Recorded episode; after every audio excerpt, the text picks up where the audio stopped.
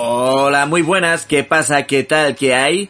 Bienvenidos y bienvenidas un día más a uno de nuestros podcasts.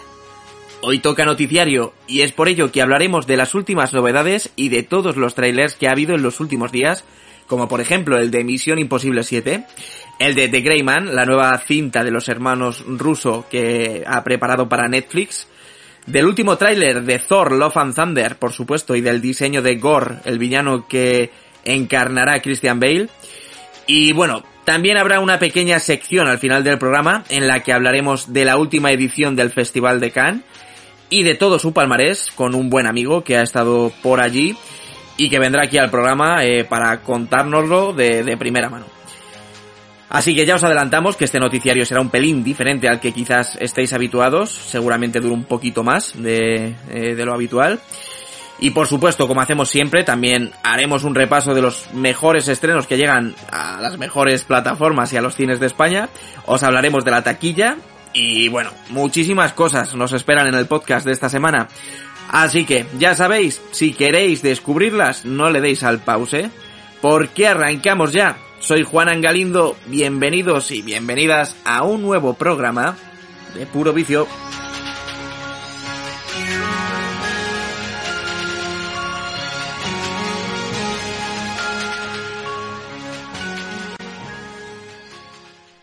Puro Vicio, el mejor podcast de cine a tu servicio.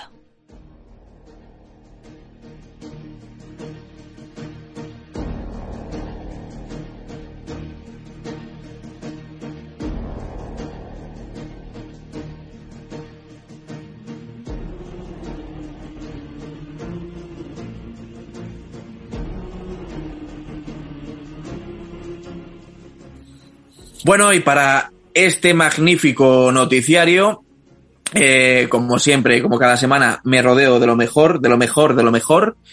Eh, pero bueno, antes de presentarlos, eh, quería simplemente recordar que, bueno, esta semana hemos tenido una noticia, dos de ellas bastante, pues, malas, eh, una de ellas con la que seguramente nadie contaba, y es que Ray Liotta falleció el pasado jueves, eh, repentinamente mientras dormía, aún se desconocen las causas, o al menos yo las desconozco aún, no he indagado demasiado. Eh, murió a la edad de los 67 años y bueno, unos días antes eh, también falleció, falleció Vangelis, el famoso compositor de, pues, mm, de algunas bandas sonoras tan icónicas como, como la de Blade Runner y bueno, pues, muchísimas otras. Y para ello, pues para conmemorarlo, hemos decidido pues poner de pues, nuestra música, un poco la que nos acompaña en el, en el programa. Pues en esta ocasión vamos a poner un poco eh, las, las músicas del compositor. Y bueno, pues el programa se lo queríamos dedicar, por supuesto, a ellos, que seguro que también les ha pillado por sorpresa, como decía los compañeros, que me acompañan en este noticiario. Por un lado, eh, tenemos, como cada semana, que no se lo pierde nunca, Alberto Saba. Muy buenas tardes, o buenos días, o buenas noches, desde donde estés. Muy buenas cosas. ¿Qué pasa? ¿Qué tal? ¿Qué hay? ¿Cómo estás? Bien, bien, bien, muy contento como en todos los noticiarios. Yo ya siempre os digo que es mi formato favorito de, de puro vicio, o sea que a tope con la actualidad, bien, bien fresca. Bien nutridos de, de noticias. Sí, señor. Bueno, pues bienvenido Alberto. A su izquierda está Rubén Moreno. Hola Rubén. Hola Juana, hola Albert, hola María, ¿qué tal? Un placer estar aquí con vosotros. Triste por lo de Ray Liotta. Hombre, lo de, la- eh, lo de Ray Liotta me ha jodido muchísimo. Y además es que cuando se mueren em, actores ya, pues, pues ya entrados en edad, siempre se lo digo a mi madre, porque yo con mi madre tengo, tengo un vínculo cinéfilo muy guay. Y claro, eh, mi madre, pues si a mí me molan esos actores, ella pues, pues los ha visto mil veces antes que yo, ¿no? Igual cuando se lo dije, ay Rubén, la de veces que he visto yo uno de los nuestros y tal, y siempre, siempre, siempre que muere alguien se lo comento rápidamente a mi madre y no- nos, nos emocionamos. Como recuerdo cuando murió Robbie Williams, que también fuera, fue algo como que no nos podíamos imaginar y sí, sí, sí, es cosas muy feas y bueno, pero supongo que con el tiempo nos iremos enfrentando a esto, a esta realidad cada vez más a menudo, ¿no? Y es una lástima, pero bueno, es, la vida. A ver, es que es, al final es eso, ¿no? Vangelis eh, es una pena porque es uno de los compositores más grandes dentro de, de toda la industria del cine.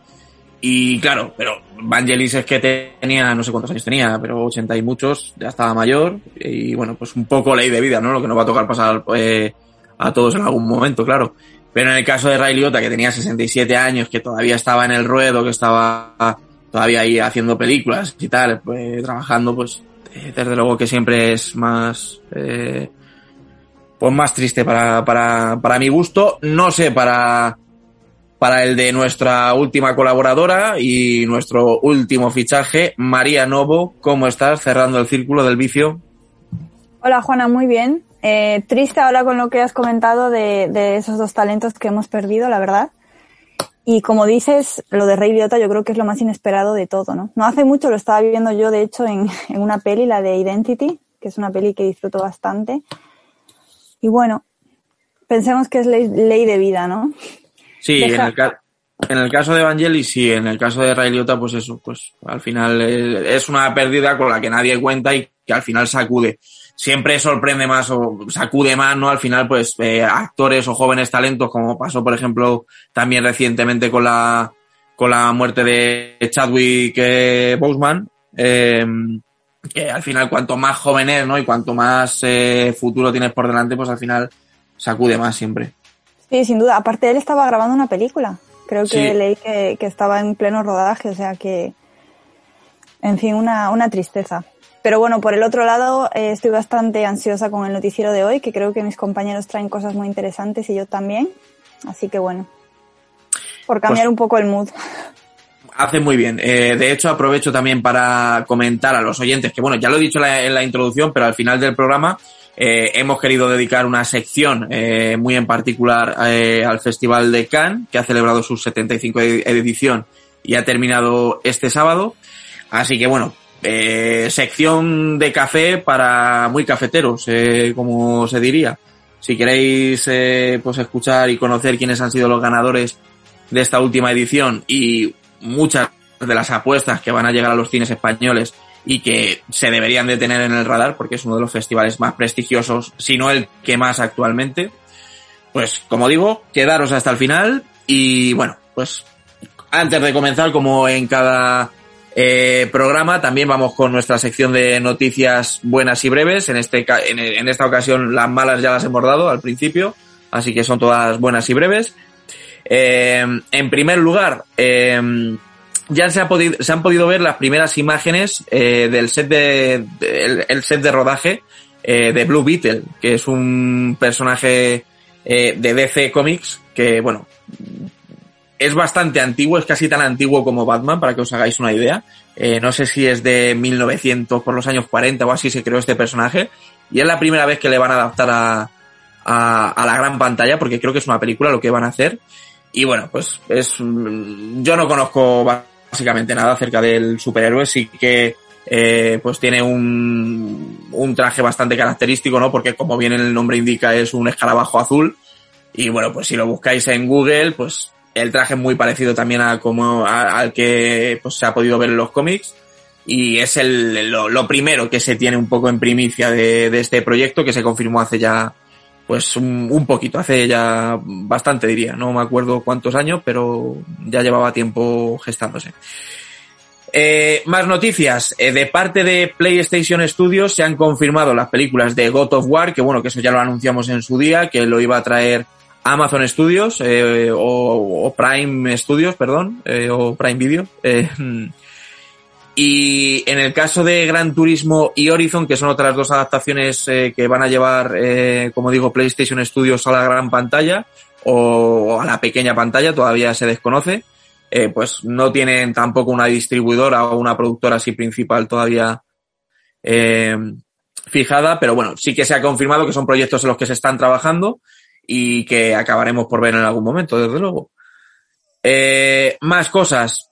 Ya ha habido una primera imagen oficial que, ha que han compartido desde eh, Lucasfilm eh, de Harrison Ford en, en, en, Indiana Jones 5, ¿no? una imagen promocional de la película, en, pues en el que será la despedida de Harrison Ford en, en el mítico papel de Indiana Jones, al que seguro que, Rubén tendrá muchas ganas de ver, supongo, a pesar de que ya lo ha comentado él alguna vez en alguno de nuestros noticiarios y hablaremos de ello también en el futuro seguro, pero no, no participa Spielberg, ¿no, Rubén? Pero, Pero al final es Spielberg. Exacto, es lo que es lo que yo decía. Al final está todo el equipo que suele trabajar con Spielberg y vamos a ver algo muy, muy bien porque, porque dirige un tipo que es muy competente para rodar acción.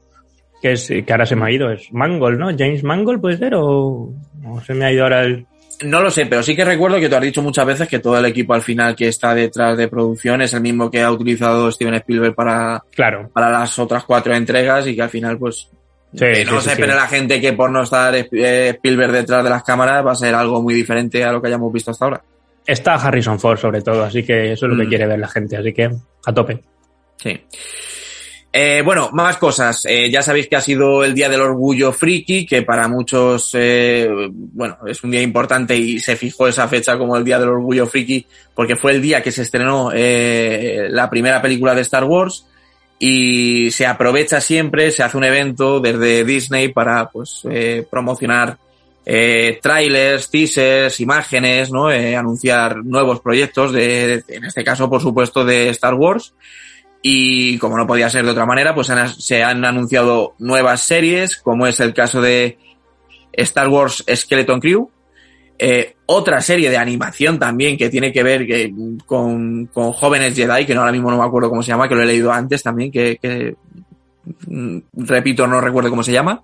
Esta de Skeleton Crew va a estar Jude Law, por lo visto, eh, dentro del reparto. Es el- la, la primera confirmación que ha habido. También se ha confirmado la temporada 3 de The Mandalorian, que va a llegar en febrero de 2023. Ha habido un teaser, además, que han podido ver de manera exclusiva, como digo, en este evento.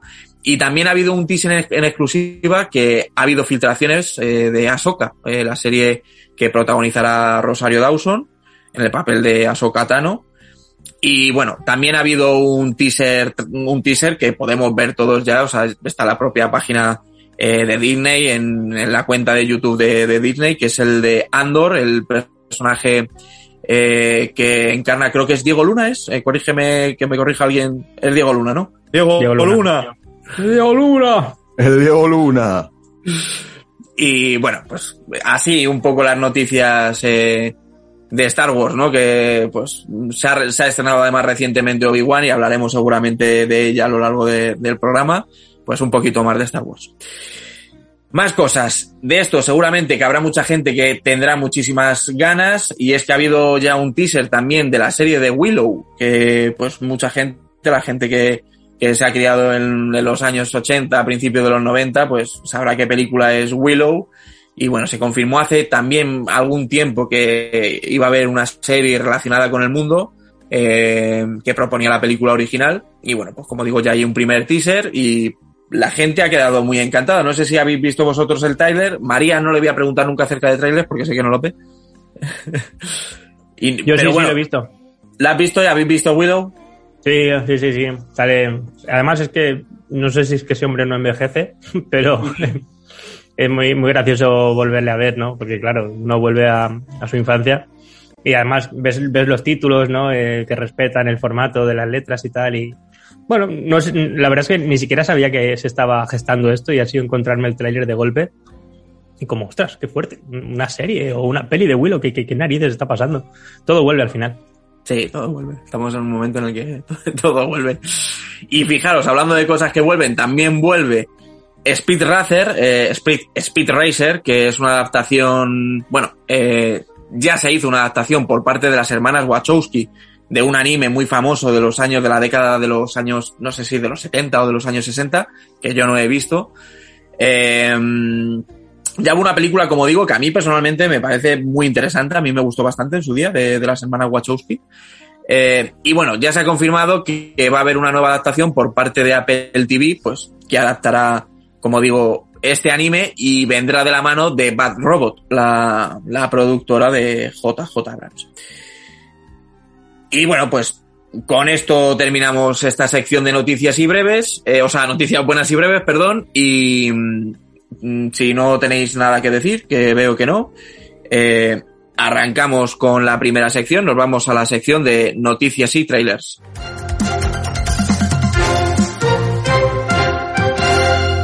Bueno, pues arrancamos esta sección, como siempre, hablando primero de los trailers. Eh, no vamos a poner eh, el trailer del que, del que vamos a hablar un poco ahora en conjunto, porque mm, todavía no se ha lanzado, no lo ha lanzado el canal de Netflix España en su canal de, en su cuenta de YouTube. Y no lo queremos poner en inglés porque, claro, eh, no sabemos si habrá que no entienda un carajo, como sería mi caso. Eh, entonces, chicos, hablamos de la película de The Grey Man, eh, película dirigida por los hermanos Russo, como ya sabrán muchos directores y responsables de eh, Avengers, Infinity War y Endgame, entre algunas otras dentro de toda la ristra de Marvel. Y película que protagonizan eh, Ryan Gosling y Chris Evans, en, en el que parece un eh, trepidante thriller de espías. No sé si habéis visto el tráiler, repito que se quemaría, ¿no? Pero bueno, te pregunto, María, ¿la verás la película esta? ¿Te interesa por Ryan Gosling o por Chris Evans? ¿Te gustan algún, algunos de estos actores? Justamente, no me acuerdo, creo que fue en, el pod, en un podcast con, con, con, Rubén, me parece, y con Alberto, en el que les comentaba precisamente, no sé si fue antes o en, no, creo que lo hablamos antes, que no soy muy fan de Ryan Gosling. Entonces, eh, no quiere decir, no es el típico actor que simplemente porque salga una película no la vaya a ver, pero no soy muy fan de él. Eh, Chris Evans me gusta sin más. No es un tipo de película que sea mi estilo de película, pero es un tipo de película que yo creo que si la voy a ver al cine la acabo disfrutando. Así que sí, podría acabar viéndola. A ver, eh, además es que este es, es, de este tipo de películas de Netflix que seguramente, de hecho, se estaba hablando de que llegaría a las salas de cine. Eh, de hecho, por ejemplo, bueno, habitualmente Netflix cuando quiere competir en, en algún festival o en los Oscars, pues por, por, regla, como es el caso de los Oscars, tienen que proyectar sus películas en los cines durante un, un periodo de, de, tiempo. Y en, este, y en algunos casos también las estrenan un poco por el motivo de, de, del espectáculo. De hecho, esta va a ser la película más cara de momento de la historia de, de la plataforma. No sé si por aquí Alberto y Rubén la, han visto el tráiler, tienen ganas de The Greyman. Pues, pues eh, sí, realmente sí, porque tampoco, tampoco espero ver eh, una, una joya cinematográfica de nada. Me refiero, los hermanos rusos hicieron muy bien lo que hicieron con, con un material que ya, ya estaba sentado, ¿no? Lo que pasa es que ellos subieron. O sea, los hermanos rusos con, con Marvel fueron como los, los niños listos de la clase que llegan a un, a una clase con un montonazo de juguetes y están todos los juguetes por ahí desparramados y ellos son los que con esos juguetes se, inventan Disneyland París, ¿no? Dices, bueno, vale, guay, pero estáis jugando con unas cosas que ya existían, ¿no? Entonces tiene, tiene mérito, pero hasta cierto punto. Pero claro, mmm, con, un, con un proyecto que empieza de, de cero, pues bueno, no sé tampoco qué, no sé, no sé tampoco qué, qué, esperar, ¿no? Eh, bueno, creo que son bastante competentes con la, con la acción y encima tienen un repartazo y a Netflix pues supongo que le mola mucho, ¿no? Promocionarla como la peli más cara que hemos hecho nunca y, y, y, y entonces la gente, ¡guau! Pues tú que verla, ¿no? Entonces, pues sí, yo, yo la veré, ¿no? Me, me cae simpático Chris Evans, eh, de hecho tengo el escudo. Eh, y bueno, y Ryan Gosling pues me parece, me parece también un actor muy, muy competente. Y bueno, sale Ana de Armas, eh, ¿no? Sale Ana de Armas, ¿no? Sale Ana de Armas, pues hay que verla. Hay que verla, hay que verla, sí, sí sale Ana de Armas. Alberto. Bueno, yo ya sabéis que tampoco estoy muy pendiente de trailers, lo he visto ahora un poco por encima y sinceramente no es del tipo de película que más me llame del mundo, pero bueno, si la sacan en cine y me coincide que la puedo ver y tal, pues igual le echo un ojo, pero yo es la típica película que no sé si vería en casa. Además, ya sabéis que yo muy fan de Ryan Gosling no soy tampoco. Y Chris Evans, pues también es un tío que me cae simpático, me hace gracia, pero poco más. Solo la vería por, por Ana de Armas, en todo caso. Y bueno. buen, re, buen reclamo, ¿eh? Pero, pero, pero porque me gusta como actriz, yo no sé qué cojones pensáis. Yo, yo, yo, yo, también. Es que cuando uno dice eso, parece como sí, joder. un orangután y dices, no, no, no. O sea, me, me, parece lo mejor de la última de James Bond. O sea, Ana de Armas me parece que supera a James Bond con, con cinco minutos de metraje. O sea, que estoy contigo, Albert. Pues eso, que tampoco eh, es que me llame una barbaridad, pero vamos, que igual la veo. A mí ya me llama, no por los hermanos rusos, pero por Ryan Gosling me llama, porque sí que es verdad que, bueno, más allá de lo que podamos decir de sus capacidades interpretativas, que para mí es un actor también bastante solvente. Lo que sí que diría siempre de Ryan Gosling es que es un tío que se embauca en proyectos muy interesantes, a mi parecer. Eh, y bueno, no le, había, no le recuerdo en una película así de acción trepidante, eh, eh, siendo, digamos, el bueno Ryan Gosling. No sé, eh, tengo ganas de verla por eso y porque además él lleva bastante tiempo sin aparecer en pantalla. O sea, ha estado dos años casi desaparecido sin, sin, dar, sin dar señales y a mí es un actor que siempre me, a mí sí me gusta. Y Chris Evans también, la verdad, tengo que reconocerlo. Y record, recordando que sale Ana de Armas, como estaba diciendo Rubén, pues otro plus.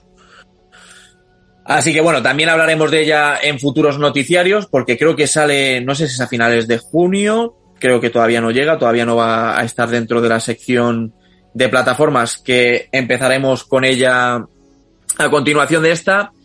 Pero bueno, vamos primero con las noticias y trailers. Por ejemplo, Alberto, cuéntame qué traes tú esta semana. Pues mira, ya que estamos hablando de trailers, pues venga, voy a seguir con, con trailers también. Eh, o sea, sois unos cabrones porque al final me, me, acabáis obligando a ver trailers, que no me gusta ver trailers, pero bueno. He visto el... He de decir que lo he visto un poco por encima, porque tampoco, ya sabéis que me gusta ir virgen a los estrenos, y me, me, me he visto un poco por encima. Póntelos en inglés, o, o en chino, ¿sabes? O yo qué sé. Claro, pues, las imágenes solo. Ya es lo que tendría que haber hecho, en verdad.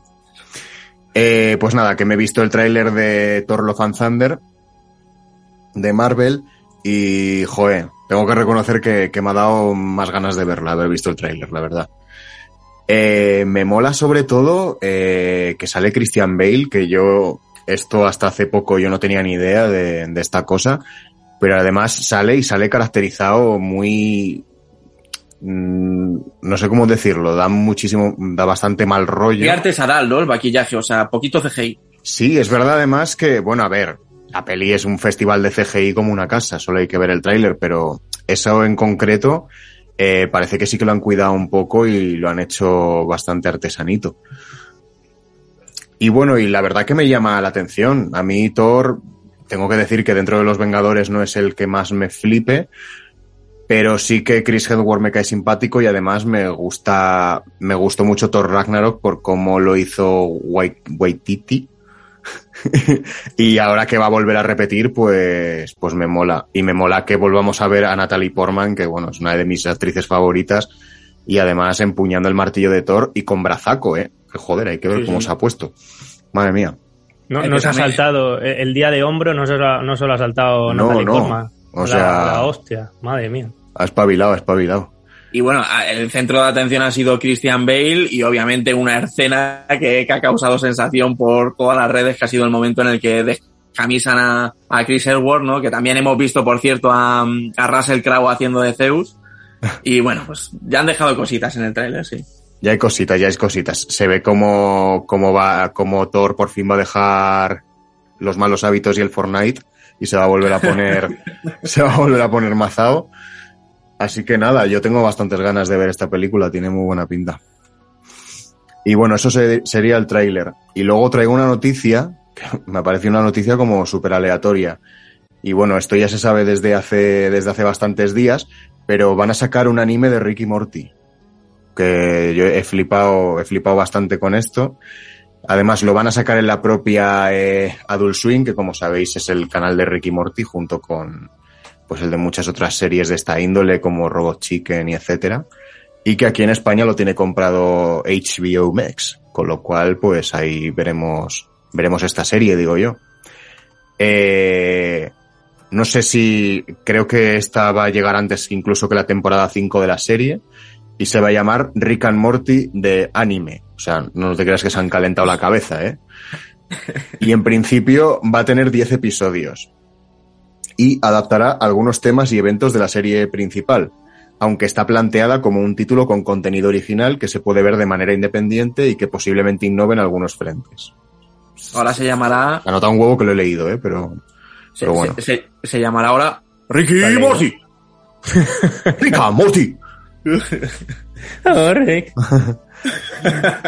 A ver, a mí, a mí esto me parece un poco lo mismo que la versión coreana de La Casa de Papel y todas esas cosas, innecesarias, la verdad. Pero bueno. A ver qué Supongo que como tú? está tan de moda lo del anime, lo de todo lo que viene de Corea y demás, de repente hay que hacer versión coreana de todo, no sé. No sé, me, me, a mí me, también me ha parecido raro que hagan esto, Pero bueno, eh, no sé, por lo visto tiene el beneplácito del propio, de los propios Justin Roiland y Dan Harmon. Y además el director que se llama Takashi Sano, eh, que es el director de algún anime conocido y tal. Yo es que no sigo los animes, entonces pues no conozco nada de esto, pero, pero sí que ya se ha encargado de dirigir cosas para la serie. Hizo, hizo un par de especiales o no sé qué. Entonces quiero decir que es un tío que ya está más o menos involucrado. Mm. Yo lo veo un poco como una especie de Star Wars Visions, pero de, de, de Ricky Morty, ¿no? Es un poco la sensación que me da. Oye, pues es un buen titular, ¿eh, Albert? Ojo, ¿eh? yo con eso compro. Star- Wars Visions de Ricky Morty, pues yo estoy dentrísimo. No sé, a mí me llama la atención, ¿eh? Yo, yo le echaré un ojo cuando, cuando la saquen, así que a ver qué tal. Ya iremos ma- viendo más cosas porque de momento todavía no se han visto los diseños ni, ni nada de nada de nada. Bueno, y continuamos esta sección contigo, por ejemplo, Rubén, ¿qué nos traes tú esta semana? Pues os traigo el tan ansiado tráiler de Misión Imposible 19. O no, Misión Imposible 7 creo que es, ¿no? Es la 7, la 7. Sí. Misión Imposible Dead Reckoning Part 1. O como se va a quedar aquí, eh, Misión Imposible Sentencia Mortal Parte 1. Que no sé yo si me gusta lo de Sentencia Mortal. O sea, Dead Reckoning aún. Suena, suena a película de Steven Seagal. Sí, sí, total. Sí, sí, yo pensaba lo mismo, ¿eh? Digo, digo, es Steven Seagal total. O Jean-Claude Van Damme, es, es este estilo. Bueno, eh, un título un poco largo, pero bueno, la, la saga también es muy larga, así que va, va de la mano. Em, bueno, el tráiler, pues, espectacular, ¿no? Como, como lo que le mola a Tom Cruise. No se muestra demasiado. Realmente yo creo que en estas películas la trama es un poco lo de menos. O sea, estamos aquí para ver eh, 18 clímax eh, en una misma película y, sin más, ¿no? Pero sí que está bien que con el tráiler mm, te van dejando algunas perlitas, ¿no? Te van apareciendo algunos personajes que hacía tiempo que no veías o, algunos escenarios que me han dado la sensación de que incluso vienen de, de- la primera parte. No sé, no sé, han habido cositas por ahí interesantes, pero bueno, no, no sabes muy bien de qué va. Simplemente es como el- la, carta de presentación de, bueno, pues tomad, esto es lo que os espera, pero mm, bueno, a, a ver. Tiene en, YouTube, ojito, 9,5 millones de visualizaciones el tráiler ya. O sea, una, una barbaridad. Y yo creo, mm, esto ya opinión, creo que le ha salido bien el, el- lo del retraso de Top Gun, porque se están marcando una doble promo brutal. O sea, una peli se está ayudando de la otra, ¿no? Entonces, el que va a ver Top Gun ahora sale hablando de Top Gun y de, y de Misión Imposible también, porque puedes, puedes ver el tráiler, a lo mejor yo no sé ni siquiera si habrán puesto el tráiler de Misión Imposible para, para la de Top Gun. Pero, pero bueno, como se iba a haber estrenado hace un tiempo y Tom Cruise estaba empecinado en, no hacerlo, eh, que por cierto la lió bastante en Cannes, porque Mm. dijo lo de yo no quiero que mi película se estrene y, y lo logré y tal, porque el cine se tiene que ver, pues eso, en el cine, ¿no? Y, y bueno, pues eso, que como han tardado en estrenarla, se va a, bueno, se va a juntar medio que se juntan con, con Misión Imposible y bueno, al final le va a ir bien. Se estrena el, el 14 de julio, por eso, de 2023, o sea, aún falta, pero, pero bueno, al final la promoción se la está llevando también ahora. Y, mm, ¿y qué más? Bueno, nada, muy, muy rápidamente quería mencionar, porque tampoco tengo mucho que decir, aparte de que el tráiler es muy espectacular, nombrar algunos comentarios de YouTube que me han hecho gracia eh, del tráiler, como por ejemplo este que dice, eh, esta película sabe lo que quiere la audiencia, Tom Cruise corriendo, Tom Cruise en una moto, Tom Cruise haciendo cualquier locura eh, en el nombre del entretenimiento, y me encanta. Pues es una Me muy buena mucho. definición, sí, sí. Sí, sí, sí, sí. O Tom Cruise es una absoluta leyenda. Eh, total respeto y su, dedicación a, a, bueno, a, su, a su labor, ¿no? Esto y Top Gun eh, está increíble. Un poco pues lo que decía, ¿no? Que estamos hablando de esta película, pero al final Top Gun siempre, siempre se va a colar. ¿Tenéis vosotros ganas de ver Misión Imposible? Yo sí, yo soy muy fan de la saga en general y también me gusta mucho Tom Cruise. Además, eh, una de las cosas por las que luchó, como estabas comentando Rubén, eh, fue porque Top Gun llegara a las salas, porque hubo en su momento una polémica eh, acerca de Top Gun Maverick, que fue que, claro, eh, como entramos en, los momentos, en, en, la era esta de la pandemia y demás, pues eh, Paramount se planteó muy seriamente llevarla directamente a su plataforma. Y pues Tom Cruise eh, luchó a diestro y siniestro para que eso no ocurriera y claro, efectivamente ha ido retrasando y parece como que él ha querido primero estrenar Top Maverick y luego Misión Imposible, porque realmente en su día como estaban fijadas era Top Maverick que estaba fijada para, para 2020 y esta Misión Imposible 7, como digo, la primera parte, que también curioso, ¿no? Eso de que Tom Cruise también se haya metido en el ajo de dividir la película en dos partes y terminar eh, con la saga, porque además esto va a ser la despedida también de Misión Imposible, o eso ha dado a entender él. Entonces, bueno, eh, yo también le respeto mucho a Tom Cruise y es un tío que ya lo dijimos además en el podcast pasado, que lo comentaba María, eh, le tenemos mucho respeto, ¿no? Por cómo trabaja y por, este tipo de propuestas. Sí, tiene un sequito de fans muy, muy guay. Y bueno, oye, ojito que ha estado ahí, sigo diciendo lo de Khan, que se ha llevado un premio y una ovación. Y, y bueno, no hay que olvidar que este hombre no solo es un señor que se sube a los aviones eh, sin, sin cables ni nada, es, es un tipo que ha trabajado con, con muchísimos, muchísimos, muchísimos directores de, de, de, de, primerísima fila. Y bueno, y ahí está. Lo que pasa es que, bueno, yo creo que tiene su, sus últimas, eh, sus últimas etapas, pues está más dedicada al, al, espectáculo puro, a la acción sin más. Y, bueno, yo creo que eso pues quizás hace que nos olvidemos de, todo lo que ha hecho, pero bueno, un, tío que ha estado con, con, directorazos de, la hostia. Así que bueno, yo supongo que también estaré ahí viendo la de Misión Imposible Sentencia Mortal eh, el 14, 14 de julio de 2023. Y bueno, si os traía también otro tráiler eh, que se llama eh, 3000 años esperándote, que me gusta mucho el título, eh, 3000 Years of Longing, eh, que es la nueva película de George Miller. Yo es que me ha pasado un poco como eh, antes hemos mencionado otro tráiler que no, no conocía.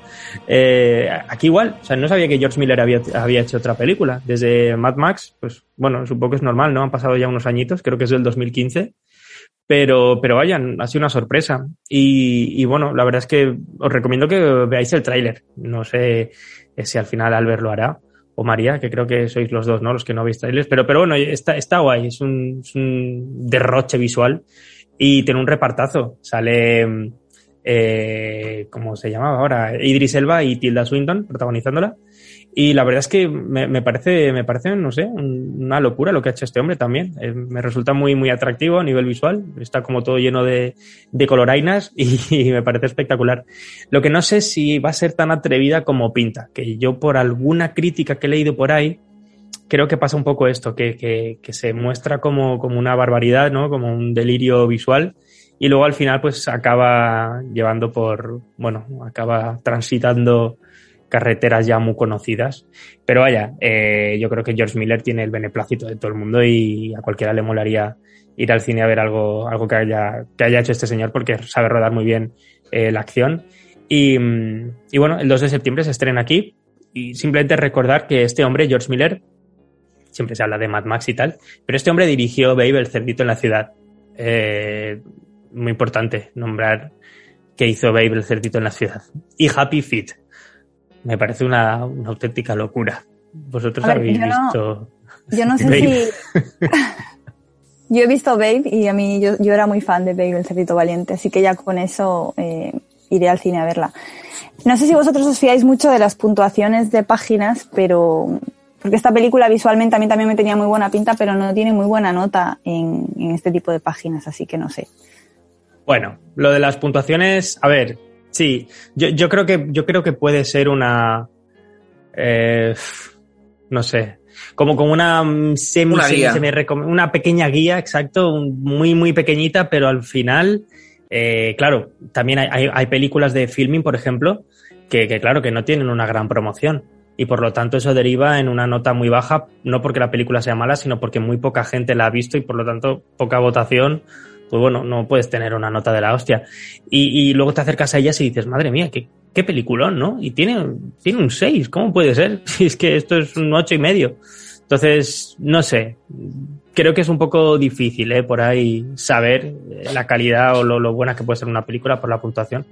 Sí, yo igual, yo, yo sinceramente no me dejo influenciar eh, por páginas como Finaffinity o IMDB porque muchas veces yo me he encontrado películas de mi director favorito que es Nicolas Winding Rev no suben ninguna del 6,7, yo creo, o sea, no tiene ninguna notable.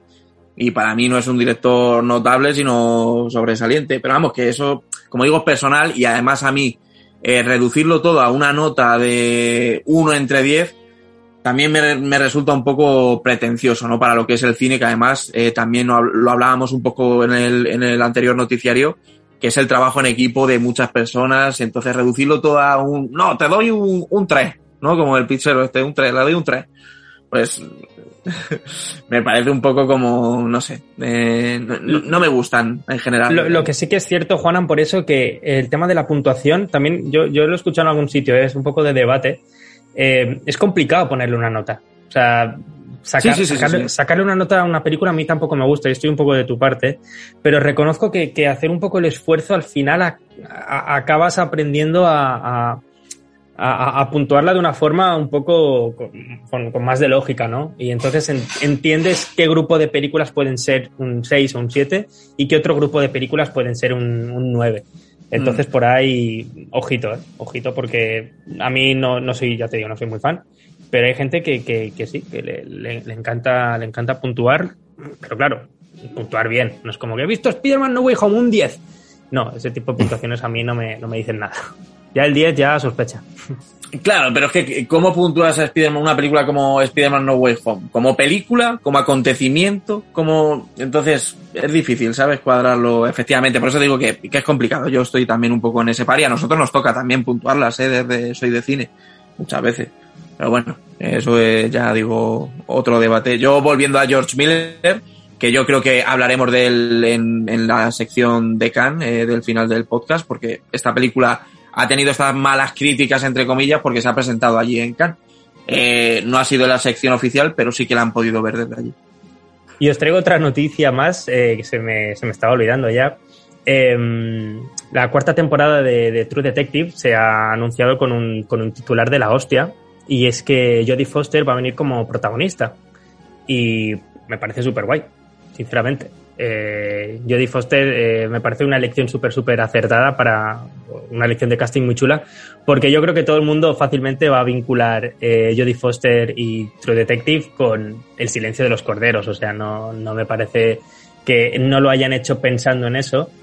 Y, me parece muy guay, porque creo que, que, casa bien, ¿no? Un personaje como Jodie Foster, eh, con ese aura, ¿no? Con esa, con esa imagen que siempre vamos a recordar de, policía, en medio de, un asesinato, o sea, en medio de unos crímenes súper truculentos y tal, pues yo creo que le, casa bastante.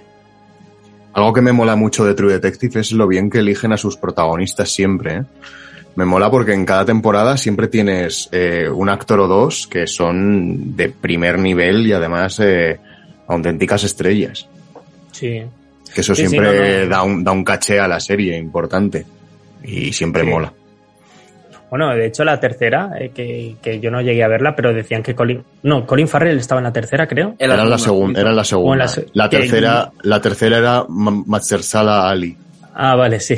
Nunca me sabía. Y el chaval este de, que salía en Blade también, no, no salía. Sí, este, este, este chico, el Mazersala Ali, está. No, y... no, no, no el, de, el, que hacía de malo en, en Blade, eh, un chaval así rubito. Ah, Stephen Dorff, Stephen Dorff, sí. Sí, sí, sí, sí, sí, correcto. Este salía en la tercera, sí. Bueno, eh, que, creo que la segunda tuvo un poco de bajón, pero por eso decía Colin Farrell, porque creo que, que, llegué a escuchar que Colin Farrell era como de lo, de lo mejor o de lo más saludable, pero luego en la tercera parece que retomaron un poquito. Y bueno, y a ver aquí qué tal, porque claro, van a hacer True Detective por primera vez con, en vez de dos señores policías, con dos señoras policías. Y mm. Mm, otra cosa importante, aparte de que protagoniza Jodie Foster, produce también, se va a titular Night Country, que va a estar ubicada en Alaska, que yo creo que el rollito Fargo, Fargo ¿no? sí, ¿no? Yo creo que le puede sentar muy bien a, a este tipo de, o incluso te diría Wind River, ¿eh? Que mm. aquí también nos mola mucho. Eh, puede salir algo muy chulo. Lo que pasa es que Nick Pizzolato, que, que, era el padre ¿no? de True Detective, parece ser que tenía contrato con ellos hasta 2021 o por ahí. Se le acabó el contrato y entonces ahora vuelve solo como productor, pero no, no va a escribir nada. Entonces va a ser la primera vez que no escribe eh, han sustituido a la figura de Nick Pizzolato por una, una, mujer mexicana que se llama Isa López, que parece ser que escribió y dirigió algún episodio de, de la primera temporada, pero, pero no tiene un historial muy, un historial muy extenso, así que bueno, eh, quizás les le va bien, ¿no? Un, un cierto lavado de, de, cara a la serie. Y encima estando Judy Foster como productora también, que es una mujer que, que, ha dirigido muchísimo. De hecho, lo que ha estado haciendo últimamente ha sido más dirigir que, que, que bueno, que salir como, como actriz. Así que bueno, creo que se están juntando cositas. Y, y, bueno, a ver qué tal. Sale, sale a lo largo del 2023, no hay fecha fijada. Pero bueno, ya sabéis, HBO, eh, True Detective, cuarta temporada, Night Country. Muchas ganas de esta cuarta temporada, seguro que aquí todos las tenemos y yo creo que con esto terminas tú tu parte, ¿no, Rubén? Sí. Vale, pues eh, cerramos la sección contigo, María. ¿Qué nos traes tú esta semana? Yo os traigo eh, algunas noticias que yo creo que os van a dejar boquiabiertos porque a mí me dejaron alucinada leyendo sobre ellas. Voy a empezar por la, por la menos fuerte y ya, ya digo bastante. Voy a hablar sobre Bon Joon-ho, que para aquellas personas eh, despistadas, a pesar de mi perfecta eh, pronunciación coreana, la rompió, si recordáis, en el 2019 con Parásitos y ya está inmerso en el nuevo proyecto que nos va a traer, que de hecho ya está en preproducción en los estados de, de la Warner. Se llama Mickey Seven, creo que se pronunciaría así. Está basado en una novela con el mismo nombre escrita por Edward Ashton, publicada en febrero, o sea, antes de ayer. Yo no sé cómo hacen que sacan el libro, yo creo que ya compran los derechos muchas veces antes de que, de que salga el libro. Se encaja en el género de thriller y ciencia ficción, que es algo que a mí también me, me gusta bastante en, en, el cine. Y parece ser que se va a empezar, o está previsto que se empiece el rodaje en agosto de este año en Londres. Eh, y, lo más llamativo hasta ahora, yo creo, aparte de evidentemente el nombre del director, es el reparto que tenemos hasta ahora, un trío mmm, con el que es muy difícil equivocarse, como es Robert Pattinson, Tony Collette y Mark Ruffalo, que yo creo que cada cual mejor. También llegó a sonar Tilda Swinton, que hablaste, habló Rubén hace, hace un ratito sobre ella, pero parece que finalmente se desenganchó y hasta ahora no está confirmado. Lo que sí que quería era hablarles un poquito sobre el argumento, no de la película, porque todavía no se conoce, pero del libro, porque me parece súper interesante. Eh, no sabemos si él planea hacer una adaptación súper fiel o no, eso ya lo veremos. Yo creo que, va, que va a sorprender y va a hacer algo más en su línea. Pero básicamente el libro nos cuenta una distopía ambientada en el espacio, que a mí con esto ya mmm, me gana. Y tenemos a un personaje protagonista que es este Mickey Seven, el cual es un empleado de una empresa que tiene la misión de colonizar un mundo de hielo. Y al parecer estos empleados de esta empresa son conocidos como prescindibles según el libro, y básicamente porque los envían en estas misiones que son misiones suicidas, donde la mayoría acaba muriendo, y fabrican nuevas versiones, de ahí el número en el nombre del personaje. O sea, esta sería una séptima versión de Mickey, ¿no? El, personaje principal, que probablemente sea Robert Pattinson. ¿Qué es lo curioso de esto? Que cuando fabrican estas nuevas versiones, eh, las fabrican conservando los recuerdos de todos sus antepasados, porque imagino que buscan versiones cada vez más inteligentes para que no cometan los errores que cometieron sus predecesores. Y al parecer Mickey Seven empieza a tener conciencia de sí mismo, que esto es algo que hemos visto ya en muchas películas de ciencia ficción, ¿no? De esta inteligencia artificial que de repente se da cuenta que es una inteligencia artificial. Eh, y de repente desaparece y cuando aparece Mickey 8 empiezan los problemas y voy a leer hasta ahí solamente. Como digo, no sabemos si la película va a conservar, va a ser muy fiel al, libro, pero bueno, a mí el libro, por ejemplo, me dio muchas ganas de leerlo, la verdad, eh, leyendo esto yo me imagino que lo que es la sinopsis así que has contado por encima, lo que es la esencia de, de lo que estás contando estará en la película. Y como dices, eh, seguro que eh, se ha escrito la novela ya con intención directamente de adaptarla al cine porque esto ha pasado ya muchas veces, incluso que se retroalimentan eh, la obra literaria con, con la cinematográfica, ¿no? Acordaros ya en su día eh, Stanley Kubrick y Arthur C. Clarke con, con, con 2001, Odisea en el espacio. O sea, ya, o sea, que no es algo nuevo y que esté de moda. Sí, yo la verdad que, ya te digo, tengo muchas ganas de, hasta me dieron ganas de leer el libro y de ver la película, obviamente, porque es un director que yo no he visto mucho de él, pero me parece que tiene una, una forma de trabajar un poquito distinta a lo que estamos acostumbrados, ¿no? Muy interesante. Y bueno, otro, otro proyecto que suena, eh, que ya viene sonando desde el año 2020 y parece que por fin está ya en preproducción es Night Beach, que va a ser, eh, que será dirigido por eh, Mariel Heller, que es directora de la que yo no he visto mucho, pero dirigió una película que a mí me encantó. No sé si la recordáis, que el título original era Can You Ever Forgive Me, que está protagonizada por Melissa McCarthy, que hace un papel súper diferente, fue nominada a tres Oscar. Eh, fue una película que a mí la verdad que me encantó. Y también es escritora y actriz relativamente poco conocida, salió en Gambito de Dama. Eh, y este proyecto de ella está protagonizada por Amy Adams, que si no me equivoco creo que fue nominada seis veces a los Oscar, que es una actriz que parece que pasa desapercibida, pero eh, cuidado porque a mí me parece de, de, las mejores actrices que hay actualmente. También está confirmado Jason Ritter y eh, básicamente la frase que resume el argumento a mí me ha encantado, que dice una madre ama de casa que está preocupada porque piensa que se está convirtiendo en un perro. Estoy dentro. Parece... Total, ¿verdad? Parece ser que va a ser una comedia negra. No me la puedo imaginar en ningún, en ningún otro género. Juana, Juanan ha pasado de interpretar canciones a hacernos onomatopeyas. Eh, Juanan es sí, un sí, gran... es. Hace, hace todos los efectos especiales del programa. y bueno, esta también está basada en, en una novela. Eh, según la autora va a tratar temas o trata temas como la maternidad, la rabia, la feminidad, una madre que estará luchando con la ansiedad y la soledad en compañía únicamente de su hijo de dos años. Y parece ser que ella tiene eh, un encuentro muy desafortunado con el gato de la familia. Y creo que esto es lo que le hace pensar que se está convirtiendo en un perro. Esto soy yo cavilando, ¿eh? Eh, y entonces decide buscar la cura a esto que le está pasando y acaba en, un, en una empresa de estas multinivel, básicamente estas estafas piramidales, en la, que, en la que participan varias madres que misteriosamente todas se llaman Jen y Wanda White. O sea, a mí esto me parece eh, una fumada de las buenas, pero bueno. Eh, también he leído que hay una idea bastante similar a la anterior, no sé si vosotros la habéis visto, parece ser, es una película que se llama Beach, a mí no me suena, de Mariana Palca, que fue premiada en el Festival de Sundance y que tiene una premisa algo similar, por lo que yo he leído, pero no la he visto, vamos.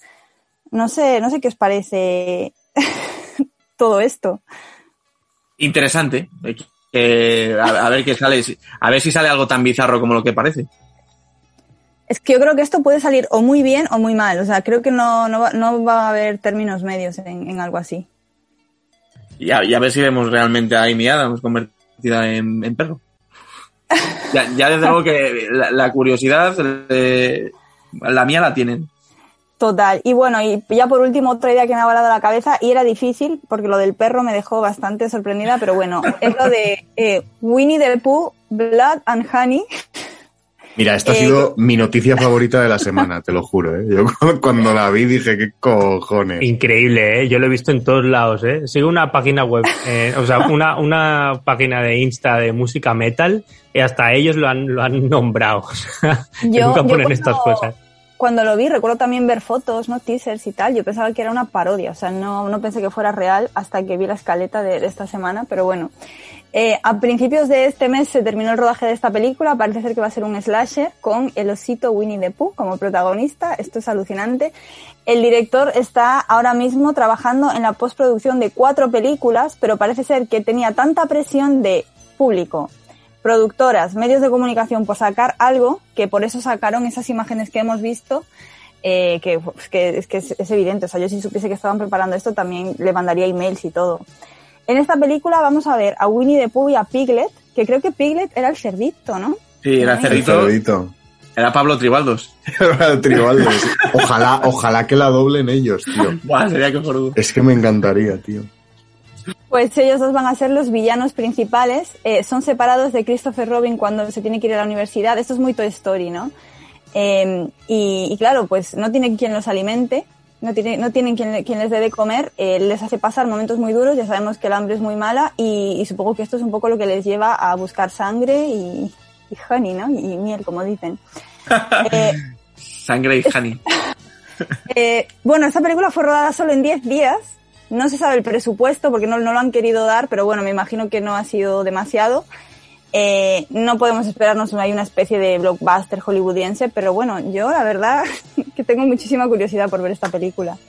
No, yo también, ¿eh? Pero ¿qué, ¿qué pasó aquí con los derechos entonces? O sea, se supone que quedó un hueco ahí legal y dijeron, vale, podemos hacerlo. O sea, me parece una locura. Y encima que les ha salido súper bien, porque la, la, promoción está gratis que les están haciendo todo Dios.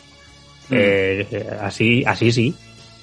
Es que además tú ves eh, las imágenes promocionales que han sacado, que se ve que son ya imágenes de la película. Eh, no, no es que sean, no es que sea un oso y un cerdito, ¿sabes? O sea, no, es que parece la sensación que da. Son personas con una careta de un oso y otra con, con una careta de un cerdito. Entonces no entiendo yo muy bien eso de que, claro, de que estén como sacados de la obra original, ¿no? No sé, de hecho, no sé si alguno de los oyentes seguramente conozca un videojuego que se llama Hotline Miami, seguramente vosotros no, pero me ha recordado muchísimo la estética y a esas caretas que utilizaban en ese videojuego que a mí me, encanta y que, ya aprovecho para recomendar a los jugones. A ver, yo me imagino que el, que el tema de derechos más que nada sería por el nombre, ¿no? De, de, la película. O sea, no sabemos si se va a hacer el nombre finalmente o si se lo cambiarán, pero si utilizan en el nombre Winnie the Pooh, porque las caretas quieres que no sé que lo puedes utilizar de otra forma. Pero si, si han usado el nombre, yo me imagino que los derechos los tienen que tener.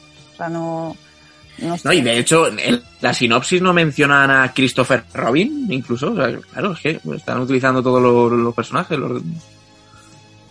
Claro, claro, o sea, hacen referencia directas al universo Winnie the Pooh. ¿Te imaginas que tiene el beneplácito de Disney por ahí y que luego incluso la ponen en Disney Plus? Ojalá, por favor.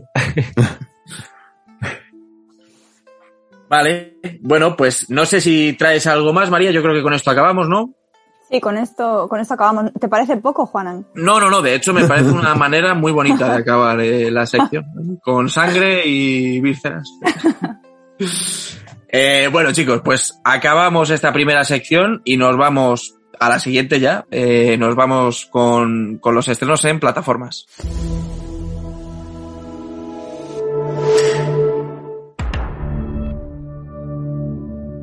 Vale, y esta semana nos van a traer todas las plataformas. Alberto y Rubén han sido los que se han preparado todo. No sé quién quiere empezar. ¿Lo queréis echar a suertes? Venga, empiezo yo. Aquí, eh, aquí no hay ninguna suerte. La suerte no existe. Como diría. No sé quién lo decía. Bueno, en fin. Dice? A ver. HBO Max es la primera vez que, que, no, es, no es la primera vez que traigo esta plataforma. Bueno, da igual. Estoy espesito hoy, ¿eh? Bueno, voy a ir muy al grano, ¿eh? Porque son muchas plataformas, muchas cosas y aquí hay que optimizar tiempo, que la gente tiene que hacer otras cosas. Vale, os hablo primero un poco de todos los capítulos de series que se estrenan semanalmente en, en HBO Max. Eh, apuntad, ¿eh? porque son bastantes. Los lunes, La mujer del viajero en el tiempo, El bebé, Barry, Real Time with Bill Maher y Los Week Tonight with John Oliver. Los martes, La ciudad es nuestra, Gentleman Jack, Pause with Sam J, Dream y Visitantes. Los miércoles, All American, All American Homecoming y Three Debras. Los viernes The Flight Attendant, One True Singer, Hacks, The Flash y The Staircase. Y los sábados Mayans. Y los domingos Embrujadas y Conversaciones entre amigos. ¿Queríais entretenimiento? Lo, pues toma. Lo he apuntado todo, ¿eh? Pues claro que sí. Para que sepáis todo. ¿eh? Y todo HBO más que, claro, con, con, la excusa esta tiene todos los días estrena algo, claro. Todo el día añade, o sea, todos los días de la semana añade contenido nuevo. Claro, no es como Netflix y tal que no estrena, que estrena todo de golpe y ya está. Mm. Me mola, me mola eso de que tengan, porque me recuerda cuando yo veía la, tele de, pequeña, cuando veía un día un paso adelante, otro día aquí no hay quien viva. Me, me mola lo de que estrenen uno a la semana en lugar de, de estrenarte tropecientos como hace Netflix. Claro, mantienen un poco esa esencia de la tele. Y bueno, y ya sí que sí, vamos con un par de estrenillos hoy que ponen por ahí. El 30 de mayo, o sea, día que creo que se emite este programa, no lo sé. Eh, Animales Fantásticos, Los Secretos de Dumbledore. La teníamos hace tres días en el cine y ya la vamos a tener en HBO. Esto ya sabéis que últimamente es muy habitual. De hecho, yo no sé, me atrevería a decir que incluso hay cines que la siguen echando, yo creo. Pero bueno, eh, para los que no queríais ir al cine y preferís verla desde casica para ver cómo Matt Mikkelsen ha usurpado a Johnny Depp. Eh, este, esta es una buena ocasión. No, hombre, el pobre, joder, menuda movida. Ya podríamos hablar de lo de Johnny Depp un día, ¿eh? a ver, a ver si Fernando viene. Eh, la sección de salsa rosa esa es que de, de Fer. Es verdad. Eso no lo tiene que tener cuando venga. Que se haga un especial, hacemos un especial solo del juicio. bueno, pues eso, eh, Animales Fantásticos. Luego, el mismo día, 30 de mayo, sacan una serie de televisión argentina que se llama Días de Gallos, que me ha llamado, me ha llamado un poco la atención. Y va a ser una serie de 10 episodios que trate sobre pues, el mundo de los freestyles, ¿no? De las batallas de gallos. Me ha resultado llamativo porque no me suena que exista ninguna serie sobre este tema. Puede ser que sí, pero si la hay yo no la conozco. Bueno, ocho millas es, es una película. Quiero decir. Claro, refiero- no, no, pero sí es verdad que no me acordaba de ocho millas. No sé si será un poco del rollo, pero bueno. Qué buenas ocho millas. Me encanta esa peli, de verdad, ¿eh? La he visto tantas veces. En serio, ¿eh? Jo, ya hace un montón, ya hace un montón que no la veo, pero vamos, eh, yo creo que la escena de la batalla final de Eminem me la habré visto 800 And veces. everybody with the, with the Los 313. Put your motherfucking hands up. and follow me. We got Papa Doc. And we got Beer Sí, las putas imitaciones. Y bueno, por último, de, HBO Max, el 6 de junio, que esto me ha llamado la atención porque ya sabéis que yo personalmente cuando el nombre de A24 está detrás, yo siempre me, me empiezo a frotar las manitos ya. Y es que van a sacar una serie que se llama Irma Beb, que va a estar protagonizada por Alicia Vikander, que no sé si os acordáis de ella.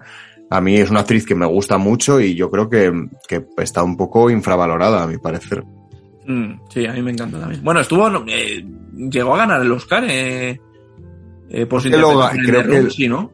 En, como que en The Room, no. En The Room no es la de Tommy Wiseau, sino en la película esta que está encerrada una madre con... No, Sí, en, en esa no sale Alicia Vikander. Ah, no, esa es Brie Larson. Es, es Brie Larson. es verdad, Juana, me, pa- pasa Alicia- absolutamente lo mismo. Para mí son una. Tengo actores que me pasa que para mí son uno. Me pasa con Kevin Spacey y ¿cómo se llama? John el de alta Johan. fidelidad, el de alta fidelidad, ¿cómo se llama? John Cuisac o John Cusack. Ah, John Cusack. me pasa también, o sea, para mí son la misma persona y con Alicia Vikander y, y está igual. Creo que Alicia Vikander lo ganó por lo de la la chica danesa, La ¿no? chica danesa, sí, ah, verdad. puede ser, Sí. puede ser. Sí, yo sabía que había estado por ahí en los premios. Es es la, es la mujer de Michael Fassbender, además. La- Mm. Pues eso, aparecerá en esta serie que, cuya productora es, A- es A24, como ya he mencionado. Y bueno, la serie trata sobre Mira, que es una estrella de cine desengañada tanto por su carrera como por una reciente ruptura. Y por lo visto, pues eso, llega a Francia y eh, le encargan eh, interpretar a Irma Beb en una adaptación del clásico francés de cine mudo Los vampiros. Y bueno, parece que va a ser una, una serie un poco sobre metacine y tal, pero con ese toque de A24 raruno y tal que a nosotros nos mola tanto. No sé, tiene, tiene buena pinta, la verdad. Pero por, por lo visto es un remake de algo que ya, que ya existe. Creo que está basada en una película francesa del 96. Así que bueno, no sé, hab- habrá que verla. Interesante. Bueno, ya pasando directamente de plataforma, vamos con Disney Plus. Eh, bueno, ya sabéis que ya tenéis disponible los dos primeros episodios de Obi-Wan Kenobi, de la cual, bueno, hablaremos luego. Ya sí eso. Y bueno, eh, paso a mencionar aquí también episodios que salen todas las semanas de esto. Eh, atención, ¿eh? Que voy también. Id apuntando. Obi-Wan Kenobi. Eh, Aquí no tengo por días, ¿eh? Yo digo la semana. Obi-Wan Kenobi. Las Kardashian. Gutang An American Saga.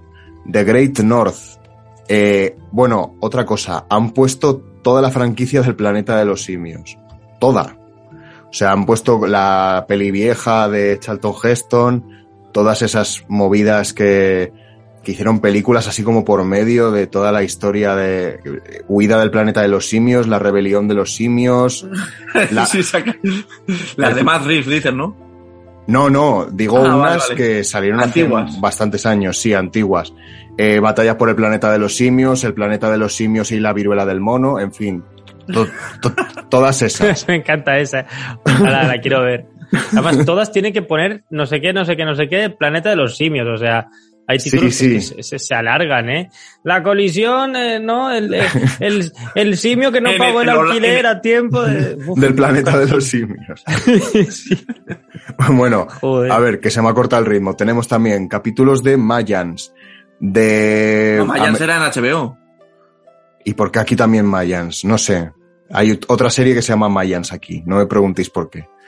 Eh, American Dad, eh, DC Sass, eh, Padre de Familia, Estación 19, Bob's Burger, Los Simpson, Grownies y creo que ya. Así que son unas cuantas también que van a ir saliendo semanalmente. Obi-Wan Kenobi son los jueves, ¿no? O los miércoles. Obi-Wan Kenobi es los miércoles. No, viernes. Viernes, ¿Viernes? viernes. Sí, bueno, estos han salido el viernes, ¿no? Estos. Sí, es verdad, cierto, cierto. Sí. Vale, ya se me estaba descuadrando aquí el planning. Vale, pues eso sería un poco lo que hay. Y luego de estrenos nuevos no he visto gran cosa, salvo, bueno, la nueva serie de Marvel Studios, que es que, joder, ha el Caballero Luna hace nada, y hay otra. El, el 8 de junio sale eh, Miss Marvel. Que bueno, que con esta serie ha habido un poquito de jaleo, ¿no? Porque la gente la está hateando ya antes de que salga. Lo cual siempre me hace gracia. Aunque bueno, esto es la hostia, porque como siempre, eh, ya ha salido la noticia de que es la mejor serie de, de Marvel Studios hasta la fecha. Que es Algún como. medio ya, ya la pone como la... Pero es que esto eh, lleva pasando ¿Cómo con, no? con todas las películas de Marvel desde, desde Guardianes de la Galaxia, probablemente. Cada película que sale siempre es la mejor de Marvel Studios. La más diferente, la más... Sí, sí, siempre, siempre tiene que tener La algo. menos Marvel. la, la menos Marvel. Joder. Pues sí, eh, está pasando esto. Y, y bueno, no sé muy bien de qué va la serie. Creo que, creo que los cómics en su día iban de que, de una niña que era fan de la Capitana Marvel. Entonces, pues, no sé. Eh, ya veremos a ver qué sale. los de- brazos, hace Sí. cosas raras. Dicen que eso, que esta serie era como muy así, tenía un tono un poco más infantil, como si las demás no lo tuvieran, ¿sabes? Pero bueno, que yo que sé, que estará bien. Y bueno, voy a mencionar súper rápido los estrenos de Amazon, que vendrían a ser cosas de las que ya hemos hablado. El 3 de junio sale la tercera temporada de The Voice, de la cual ya hablamos del tráiler y de todas esas movidas, y llega el 3 de junio. Luego, no me preguntes por qué, el 3 de junio sacan, ponen en Amazon Clifford, el gran perro rojo, es una peli, que es una peli de Navidad. O sea, y la sacan en junio. No tiene ningún puto sentido esta decisión, pero bueno, para quien le guste los perretes. Y también van a poner, que no sé, porque hay mil pelis que se llaman así, pero van a poner sin límites, pero so- so- solo decir que si es la peli de Bradley Cooper, que está muy guapa, y que la veáis. y ya está. Hasta aquí mis estrenos. Estupendo. Yo espero con muchas ganas eh, The Voice, ya lo sabéis. Y hablaremos de ella, por supuesto. Vale, pues hasta ahí HBO Max, Amazon y, mm, y Disney Plus. Y nos vamos con las siguientes plataformas. Rubén. Pues también preparaos conmigo porque traigo, traigo mucha, mucho material. De hecho, mm, me gusta mucho ver todos los trailers de las cosas que, bueno, de, las, de, las- de los estrenos de las plataformas, pero es que no, no, no me ha dado. Entonces, pues bueno, pues iré, iré hablando, iré hablando un poquito por aquí, un poquito por allá y más o menos pues os recomendaré dentro de lo que yo pueda, pero lo, lo, veo un poco complicado porque ya os digo que hoy hay mucha cosa. Pero bueno, vamos al, al turrón. Eh, en Netflix, que claro, esto lo suele hacer siempre Mariette, eh, eh, ¿qué, qué os puedo traer? Pues mirad, por ejemplo, el 3 de junio se estrena un documental que esto es muy típico de Netflix, todo este rollito de investigaciones eh, policiales, eh, eh, asesinatos, esto, esto a Netflix le mola mucho, y se estrena un documental que se llama Eric, Jensen, Policía o Delincuente. Parece ser que mm, fue, fue un- es una historia sobre, sobre un policía de, de Noruega que, que era sospechoso de tráfico de drogas y los investigadores dicen, no sé si es un buen oficial o un, buen- delincuente, ¿no? Eh, ¿Qué hacemos con él? Eh, básicamente eso. Y no sé, creo que es carnaza de Netflix total. Esto el 3 de junio. Em, luego, una película que me hace mucha gracia el póster porque se parece sospechosamente mucho al póster de, de Uncharted. Si buscáis Interceptor, la película Interceptor, una película australiana que se estrena ya, eh, eh, es Lara Croft colgando de un edificio como si fuese la portada de, de Uncharted. Tal cual, ¿eh? O sea, lo ves de sí, lejos sí. y te dicen que es la nueva de Tomb Raider y, Sí, y encima el, el- la sinopsis, ¿no? Cuando se lanzan 16 misiles nucleares en los Estados Unidos, no 15, no, 16. Y un ataque violento amenaza simultáneamente su estación remota, interceptada de misiles. Un teniente debe utilizar su entrenamiento táctico para salvar a la humanidad. Bueno, pues, pues un día normal en Estados Unidos, chicos. Tampoco- sí. Bueno, eh, y es que- qué lamentable. Perdón, perdón, no digo nada. no, yo solamente iba a decir que antes comentábamos de los brazos de Natalie Portman, pero viendo en la película esta que comenta Rubén, vaya brazacos los del Zapataki también, ¿eh? Ah, ah, bueno, claro, es que es eso. Es que la protagoniza el Zapataki. Esa es otra. Eh, Promete bueno, la película. sí, sí, yo creo que esto es una rutina normal y corriente de su marido. Y ha dicho, mira, cariño, eh, puestos a hacerlo en el cuarto, ¿no? Haciendo pesas y tal, pues que te pongan cuatro cámaras, lo grabamos y ya tienes una peli. Le habrá dicho todo. Si, si lo hace Spiderman, cariño, ¿cómo no lo vas a poder hacer tú? Claro, ¿cómo lo vas a hacer tú? Si eres tontaina, venga. Así que ya sabéis, Interceptor. Eh, ¿Qué más? Luego, ese mismo día también se estrena una serie turca que, ojo, seguro que mucha gente de la que nos oye, seguro que le gustan las series turcas. O sea, salid, no pasa nada. Podéis, podéis hablar con nosotros, no os vamos a juzgar. Eh, estáis de suerte porque se estrena Las alas de la ambición. O como se diría en turco, Kusususu. Kus. Con, bueno, una serie turca sobre una joven becaria que comienza a trabajar eh, en los informativos, ¿no? Y entonces, pues, ve el, el rollo chungo de la tele, la ambición, la envidia. Bueno, no sé, todo eso, pero en turco. Eh, hay un público muy grande de esto, así que Netflix lo sabe. Sí, es sí, muy sí. listo. Sí, sí, sí. Seguro que conocéis a alguien que le mola mucho las series turcas.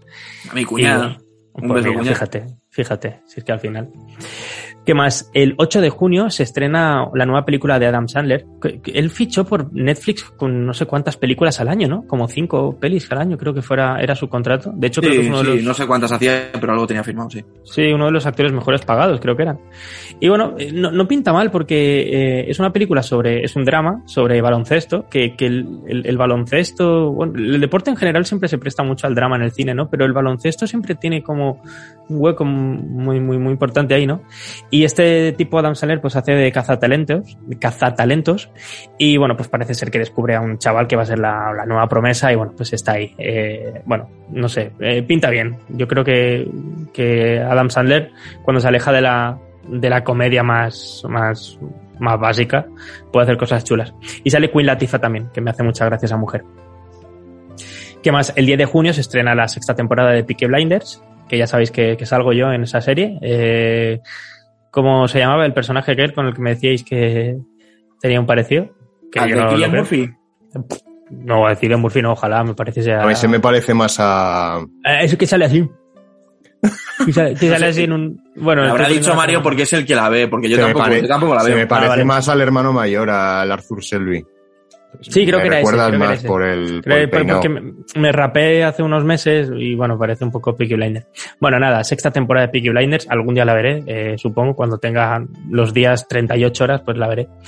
Eh, y ese mismo día también se estrena una que me, me resulta interesante, se llama Los Árboles de la Paz. Eh, es, una, es una historia real. En el, en el 94, eh, durante el genocidio de Ruanda, pues parece ser que cuatro mujeres de diferentes eh, orígenes y creencias se vieron atrapadas en, en medio de este conflicto, ¿no? Entonces, pues bueno, eh, en medio de toda esa situación de supervivencia y demás, pues bueno, tienen que congeniar personas muy distintas. Creo que, creo que pinta muy bien. Y el póster es muy chulo. Es, forma como un árbol, se llama Los Árboles de la Paz. Y esta es como un árbol, ¿no? Son cuatro manos que están agarradas así. Eh, bueno, agarradas así, Di- diciéndolo en un podcast es muy listo eso. Se están agarrando todas las manos entre ellas y parece que están formando el tronco de un árbol. No sé, me gusta mucho. Em, ¿Qué más? ¿Qué más? El 14 de junio, un documental de Jennifer López para, para el que les interese la figura de, de Jennifer López y su, su- increíble labor de actriz, que es eh, fantástica. Eh, y, ¿Y qué más? Y bueno, el, el 15 de junio, un documental que se llama Espejismos Digitales, Muertes, Mentiras e Internet. Eh, en el póster además sale la figura de una, una calavera hecha con teclas de teclado. Y bueno, conspiraciones, fraude, eh, bueno, todo lo, toda la mierda de la Deep Web. Eh, cuando se decía Deep Web y parecía que era algo chulo, o sea, algo chungo, perdón. Y ahora Deep Web, pues es, pues, pues ¿qué es? Pues no sé, pues uno, donde va a haber uno Green Knight cuando no se estrena en los cines. Eh, ¿Qué más? Esto sería Netflix para Movistar, que, que traemos Movistar hoy por, primera vez. Una plataforma que tiene muchas cosas. Lo, lo, único que le veo malo a, Movistar es que tiene, eh, tiene, tiene, tiene una. La, la, plataforma como tal me parece súper engorrosa. A mí al menos se, se, me, se me para a menudo. Es, es muy incómoda, tío, porque además tampoco te pasa, por lo menos cuando yo usaba Movistar, que ya hace mucho que no lo uso, pero terminas un episodio y no, y no te va al siguiente episodio. O sea, te tienes que salir tú de la serie, te tienes que ir para atrás y luego ya sí. ponerte el siguiente capítulo. Y me parecía como muy incómodo eso. No ayuda, no ayuda a Movistar en ese aspecto, pero por otro lado traen cosas muy chulas y, y, y películas que muchas veces no las ves en otras plataformas o, o, incluso se adelantan con estrenos que dices, ostras, ¿ya está esto en Movistar? Pues sí. Eh, el 1 de junio, por ejemplo, se estrena una película sueca que se llama En la casa de al lado, que, que, es una película de terror de este, de este tipo de género de, de, de, no sé si es tanto, no, Home Invasion no, no, pero el, el rollo este de, de, familia y un espíritu chungo, mm. eh, un niño que dice que tiene un amigo, eh, bueno, pues todo con el ambiente este frío tan típico del norte de Europa que le sienta muy bien a este tipo de películas. Eh, no sé ni siquiera si tiene algo que ver, pero así las recomiendo. Mirados Good Night Mommy. O sea, esa película me parece fantástica también, no sé si es sueca, pero bueno, del norte. y tiene, tiene ese rollito también chungo que me recuerda un poco a esto. Eh, muy buena Good Night Mommy. Eh, no sé si está en filming eh, ahora también, aparte de, ¿Ha dicho que estaba en Movistar, Rubén? Eh, o, o, qué has dicho de Good Night Mommy? Que no te Good, Good, Good, Night Mommy, que me, me recordaba un poco, ah, vale, vale. A, a, al menos por la sinopsis, eh, que, que, es una lástima que no esté en filming, porque estuvo en filming durante mucho tiempo, pero ahora no está. Yeah. Eh, pero, pero bueno, este tipo de, de, de, cine que creo que le sienta muy bien a, a, Suecia. Así que, bueno, ya sabéis, en la casa de al lado está la, se, se estrena el, el 1 de junio. Y también un documental que me hace mucha gracia, que se llama Trucos para vivir mejor son eh, dos señores que revelan eh, sus sencillas soluciones de vida para que mejoramos, para que mejoremos nuestra dieta, nuestro estado físico y, salud mental. No sé, me parece como muy adorable. Trucos para vivir mejor. Eh, para que después de verla de, en, en, la casa de al lado, así una película que te deja un cuerpo un poco chungo, pues que digas, bueno, pues ahora voy a ver eh, este documental que me enseñará a doblar mi ropa interior de forma más eficiente. El 2 de junio también un, una película de mal rollo que se llama See for Me, que es una, esta sí que es Home Invasion, ¿no? Hay una chica que, está en su casa solica y alguien pues, pues la quiere, secuestrar o lo que sea. Pero, ¿qué sucede? Que esta chica es ciega. Y bueno, pues yo creo que, que ya, ya vimos algo parecido con la de Hash, que es una chica que es sorda, que también vienen a, a, raptarla y demás y o, no respires, ¿no? El, el, el, señor este que es ciego y quiere, quiere cargarse a, a esos chavalotes que entran en su casa. No sé, al final parece que han encontrado un filón, ¿no? El tema discapacidad y home invasion eh, casa bastante bien y tiene, tiene mucho juego, la verdad. Eh, no me lo vi venir. bueno, ¿qué más? El 3 de junio eh, se estrena El Mediador, que pobre Liam Neeson, eh, una película que, que, protagoniza Liam Neeson, de estas, es que se está convirtiendo en este tipo que va directo a, a, lo que era antes el videoclub, ¿no? Estas películas que uno no ya ni se entera de que salen, pero, pero bueno, ahí está, pues para, para cobrar el cheque. Eh, Blacklight, fijaos la, la, la, la sinopsis, ¿eh? Un agente de gobierno en la sombra que se especializa en eliminar operativas, operativos cuyas coberturas han sido expuestas. Descubre una conspiración mortal dentro de sus propias filas.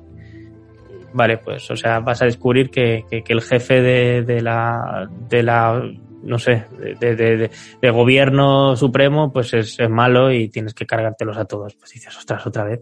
Y ves la portada y dices, es que es Liam Neeson es que, haciendo sí, Venganza sí. 38. Dice, es, que, es que es eso, si dices que es la cuarta parte de Venganza, te puede colar, sí. ¿eh? perfectamente. Sí, sí, sí, sí, sí. No, no, está comenzando a sucederle lo que le pasaba a, a Steven Seagal, y era que, que la leyenda decía que, que, cualquier portada de Steven Seagal era él teniendo una pistola. Y al, y a Liam Neeson le va a pasar lo mismo. Eh, todas las películas que protagonice, pues va a tener una, una pistola en la mano. Y me sabe muy, muy mal porque, porque es un grandísimo actor, pero bueno, no sé qué le ha pasado. O ha descubierto el filón que tiene el, el cine de acción y mira. Pero bueno, al final son películas muy, muy lo- facilonas a- para a lo pasar la mejor, tarde. a lo mejor él se lo pasa pipa haciendo este tipo de pelis. Sí, sí, sí, est- estoy segurísimo. Pero bueno, Seguramente. el- bueno, de hecho, claro, su mujer falleció hace unos años y que parece ser que eso lo, lo, afectó bastante.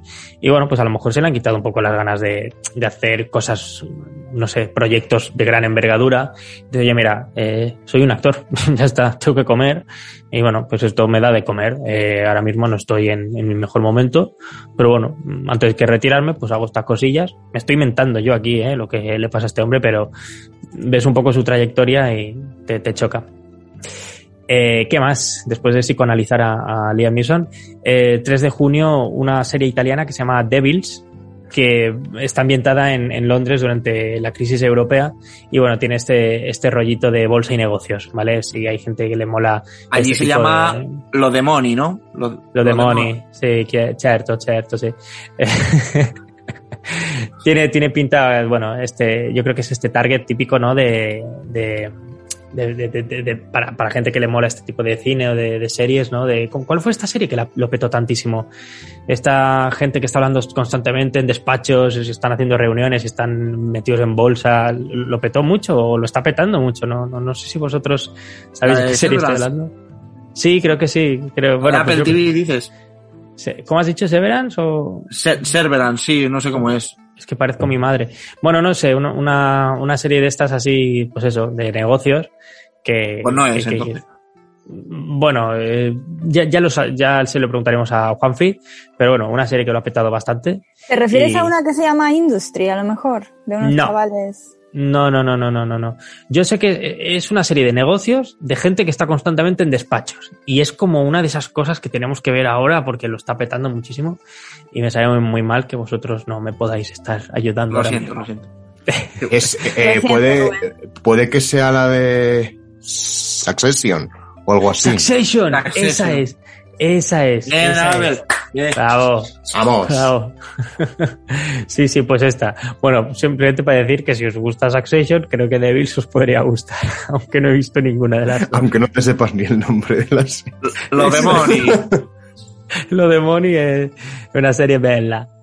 Em, bueno, ¿qué más? El 5 de junio, dos documentales muy interesantes. Uno que se llama Fe y Libertad, un amor de clausura, aunque en inglés se llama None of Your Business.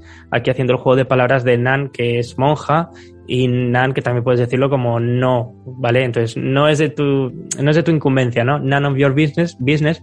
¿Por qué? Porque va sobre dos monjas que, que durante una re- reunión católica se enamoran. Y vale, pues podéis imaginaros, ¿no? Eh, deciden abandonar el convento y bueno, se, se eh, se arma un Cristo, ¿no? Podríamos decir. None of your business. Y tenemos que hablar de Cosby. Eh, si recordáis, ¿no? La figura de Bill Cosby. bueno, fue también uno de estos personajes. Bueno, no, no, no hablo ni siquiera de Harvey Weinstein, o sea, lo de Bill Cosby llevaba ya mucho tiempo. Eh, muchas personas eh, se quejaron de, de sus comportamientos y bueno, parece ser que en este documental hacen un pequeño estudio sobre, sobre si se puede separar el arte del artista, ¿no? Es lo que siempre se ha dicho, ¿no? Bueno, Woody Allen me gusta, pero no sé si decirlo en voz alta porque, bueno, porque si digo que me gusta Woody Allen parece que estoy diciendo que estoy a favor de lo que puede haber o no haber hecho, que yo que sé, entonces es, es complicado. Entonces creo que, bueno, creo que es un documental muy interesante que puede tocar temas un poco, un poco delicados. ¿Qué más? El 6 de junio, eh, si os gusta Paranormal Activity, eh, se, se estrena un documental sobre, sobre estas, bueno, una franquicia finalmente. ¿Qui- ¿Quién iba a decir después que se iba a convertir en una franquicia? Pero bueno, ya sabéis, eh, si os gusta esta, esta, este cine de terror, se estrena un documental. Y, mm, ¿Y qué más eh, así importante? Bueno, eh, una película que creo que tú viste, Juanan, que se llama Hive, eh, Colmena, se estrena el 8 de junio. Eh, no sé si te suena una película que, se, que es de Kosovo, Kosovo, perdón, eh, de un, bueno, de, de una, de una familia o un pueblo que se dedican a producir miel, eh, pero no sé qué, qué sucede, hay algún tipo de problema que de repente mm, las abejas dejan de producir miel y entonces ellas, ellas se dedican a reinventarse un poco, ¿no? Y a tratar de sobrevivir eh, vendiendo ajbar casero, que es algún tipo de, de, comida o algo así que ahora mismo pues no sé lo que es, pero por lo que he visto en el trailer se parece un poco a la salsa de tomate. Eh, pero, pero bueno, la cuestión es que tiene una de críticas positivas, que es que es una barbaridad. Estuvo en Sundance estuvo en, también en el Festival de Valladolid y bueno, eh, tiene el propio, la propia lista de Film Affinity de, la, de una de las mejores películas de 2021. Eh, está Hive, eh, Colmena. No sé si, si tú la llegaste a ver, Juan. No, no, no. Esta yo creo que fue Fernando quien la ha ido a ver, me suena a mí.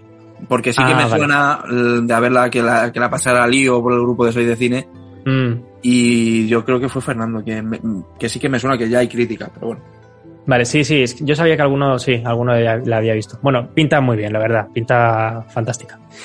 Eh, bueno, y el 8, el 9 de junio se estrena Jackass Forever, que está, bueno, poco se puede decir. Yo sé que esta sí que la viste, que te gustó, pero bueno, una, una película más de Jackass para, para incondicionales, ¿no? De la saga. Sí. Sí, bueno, mm, se ve por primera vez a chicas en- entre las filas de Jackass y se ve como, como que Johnny Kno- Knoxville quiere dejar un legado para futuras Ah, vale. generaciones. Vale, vale, vale, vale. Bueno, tiene, tiene que estar graciosa, ¿eh? Yo recuerdo la primera en su día verla y bueno, me, me reírme muchísimo.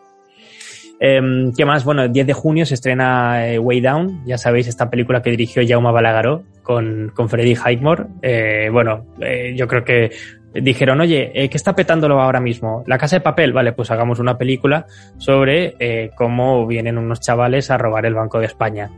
Eh, con un tío que es el puto amo y que es el que lleva todo el cotarro. Pues dices, pues, pues es- esto es...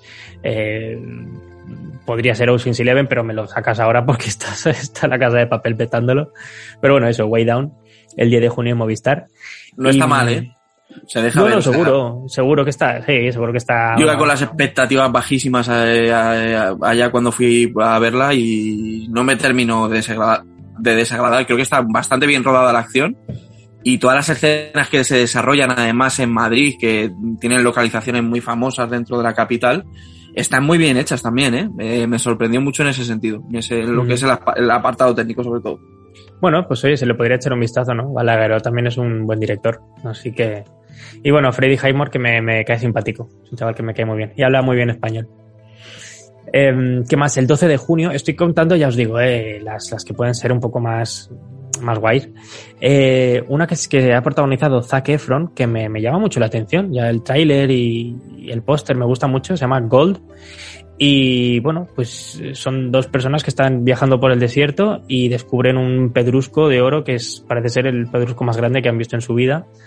Y bueno, tienen que extraer el, oro de la tierra y para ello trazan un plan en el que eh, solo uno de ellos tiene, bueno, tiene que ir a por el equipo necesario y, el otro se tiene que quedar allí, pues, eh, a, su- suerte, ¿no? Eh, tiene, tiene pinta de, de, bueno, no, no, no digo yo que sea cine contemplativo duro, pero, pero bueno, está toda rodada en exteriores, en medio del desierto y bueno, puede ser un, un reto chulo y creo que Zac Efron es, eh, ha hecho muy bien sus deberes, ¿no? Como tratar de alejarse de- del tema Disney y yo creo que, que, que le sienta bien este, este tipo de películas y que puede salir algo, algo muy chulo. Yo creo que esta me la, me la veré sin falta. Y, mm, ¿Y qué más? ¿Qué más? Ya por último de Movistar, esta comedia francesa que se llama Super Quién, de la que he escuchado únicamente cosas buenas. Eh, no, no sé si, si os suena esta película, pero la sinopsis es muy graciosa. Es que este chico, el protagonista, es un actor fracasado y, y bueno, parece ser que consigue un papel protagonista en el que está haciendo de superhéroe, un superhéroe que se llama Batman, ¿vale? No Batman, sino Batman. Y bueno, pues, pues dice, ostras, pues qué bien, ¿no? Qué de puta madre que me han pillado para hacer esta, esta película. Pero parece ser que no se quita el, traje en un momento en el que sale, acaba el rodaje y no se va a su casa con el traje puesto y tiene un accidente de tráfico y el accidente de tráfico le, le- le deja tocado y se despierta con amnesia. Y cuando se despierta tiene el traje y está convencido de que es un superhéroe. Entonces dicen que está muy divertida y que, que se ríe muy bien de- del, del género de los superhéroes. O sea, que, que- que han hecho algo, algo muy chulo. Es francés, Así has dicho. Sí, sí, sí, sí. es sí. que los franceses hacen muy bien estas cosas también. Se les da muy bien el humor. Ajá. No, no, él siempre ha sido muy, muy reconocido, ¿no? Por el, el humor francés, ¿no? Tiene un nombre. Aquí no sé, no sé qué es exactamente cómo les, les habrá, les habrá salido el invento, pero leí críticas en las que decía, oye, ojito, que no es una comedia malucha, que está, está bastante bien la crítica. Y, mm, y, bueno, ¿y qué más? Pues Apple TV, me voy a Apple TV a traeros una cosa únicamente que me parece que lo, lo, único a remarcar, porque es que traen dos cosas y de las dos cosas esta es la que más me parece más chula. Se llama Para toda la humanidad, For All Mankind. Y es una, una serie que mm, explora qué es lo que hubiese pasado si hubiese sido la Unión Soviética la que hubiese llegado a, a, a la Luna, ¿no? Esta carrera que hubo entre Estados Unidos y, y la Unión Soviética y, y, bueno, aquí pues se imaginan qué es lo que hubiese podido pasar si hubiese sido al revés. Y, y bueno, estrenan la segunda temporada ahora y, se ha confirmado una tercera y bueno, pues parece que está gustando. Ya sabéis que en Apple TV traen poquitas cosas, pero lo poco que traen suele estar bastante bien, suele ser bastante competente a nivel de, calidad visual. Y bueno, pues, pues ahí estaremos. Y eh, estoy a puntito de acabar. Madre mía, ya os dije que hoy traía muchas cosas. Eh, os traigo eh, Filming, una, una película que se llama La Llorona y una película también que se llama Temblores, ¿vale? Ambas eh, están dirigidas por Jairo Bustamante y parece ser que se ha marcado una especie de trilogía, trilogía del desprecio que se llama, en la que ninguna de las películas están vinculadas entre sí como tal, sino que, que tocan una serie de, elementos, ¿no? Que, que, que, van congeniando unas con las otras, ¿no? Y, bueno, pues me, pinta bastante bien, ya os digo, es, es, un drama, pero también tiene temas de fantasmas y sobrenatural. Y, no sé, me, me, me, llama bastante la atención. Una, una película de, Guatemala, de, ya te digo, el, el director es, es, guatemaltés, se dice así, ¿no?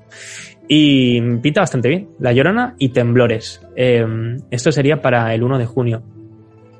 ¿Qué más? Ah, sí, esta película creo que si queréis pasar una tarde así de buen rollo y también de paso saltar alguna lagrimilla, aunque os estéis riendo también, creo que esta película es perfecta. Se llama June Again. Es una película australiana y bueno, pues trata sobre la, la, vejez, sobre, sobre la gente que se hace mayor y demás, ¿no? Es una mujer que está dándose cuenta de que se está quedando, está quedándose senil y decide reunirse con sus hijos para, para, bueno, para salvar el negocio familiar que no deja de ser la excusa para realmente estrechar esos lazos de familia que a lo mejor se habían quedado un poco, un poco ahí colgados. Entonces, pues bueno, me, me parece guay, ¿no? Ese vínculo de, de madre que trata de, unir a su familia. Y ya viendo el tráiler dices, ay, que me da, me da cosica, me dan ganicas de, de llorar. Eh, ¿Qué más, qué más, qué más, qué más? Eh, ¿Qué os puedo traer? Que es que ya os digo, es que he visto tantas cositas que digo, no, no lo puedo mencionar eh, todo. Por cierto, he dicho guatemaltés, guatemalteco, sí, ¿no? guatemalteco, ¿no? Sí, sí, sí. ¿Y por qué he dicho guatemaltés? Digo, Porque yo, a veces nos pasa, nos pasa todo, cariño. Pues se, se, me ha ido un poquito. el, el, 4 de junio eh, se estrena una película de Ucrania eh, que se llama Antón, su amigo y la revolución rusa. También tiene, tiene críticas muy buenas y es la historia sobre dos niños, uno que es cristiano y otro judío, y acaban entablando una, una amistad sobreponiéndose a, a, todo ese odio y sus prejuicios eh, en una situación, pues bueno, muy, muy, muy, muy precaria y muy chula que es, pues eso, la, la, la Primera Guerra Mundial. Así que me, me, me, da muy buen rollo esta película, Antón, su amigo de la Revolución Rusa, y bueno, supongo que ahora más que nunca filme haciendo los deberes con, con el cine de Ucrania, que si, si hacían cosas ahora, pues están, están echándole el lazo más que nunca, que me parece perfecto. Y eh, bueno, pues, pues acabando, acabando, acabando, eh, ya está, ya está. Es que no, no os traigo más, es que me quedo sin es voz. Es increíble de todas maneras la cantidad de contenido que, que trae Filming. De hecho, sí. siempre, siempre lo mencionamos aquí en, en, los podcasts, pero bueno, ya sabéis que yo utilizo la aplicación esta de Just Watch, que no nos pagan por, me, por, por, por, por, promocionarla aquí en el podcast, ojalá, pero sí que la utilizo bastante. Ojalá, ojalá. ojalá. Y claro, tú puedes seleccionar las, eh, las plataformas que quieres que te vaya pues eh, informando de las novedades que salen día a día. Y ver la cantidad de, de apartados que tiene Filming. O sea que es o sea ves a lo mejor uno de Netflix y tres de Filming en la misma semana. A lo mejor o cuatro de o sea es una, mm. es una pasada. Sí, sí. sí sí total. Siempre apostando fuerte por Filming. Son de la casa. Sí sí sí sí Bueno, pues acabamos ya con la, con la sección de los estrenos en plataformas y nos vamos a la última parte del programa. Pero realmente en esta ocasión no es la última, es la penúltima, porque ya sabéis que tenemos esa parte también ya ya a puntito de, de, pues está a punto de llegar Sexy, eh, Sexy Crítico, que muchos le conoceréis porque estuvo con nosotros en el, en el podcast del Hombre del Norte. Y es la persona que va a acompañarnos hoy para hablar de Cannes, que él ha estado, ya, ya os adelanto que ha estado allí en el festival. Y yo creo que vamos a hablar de cosas muy interesantes. Nos vamos con la última sección antes de eso y nos vamos a los estrenos en cines.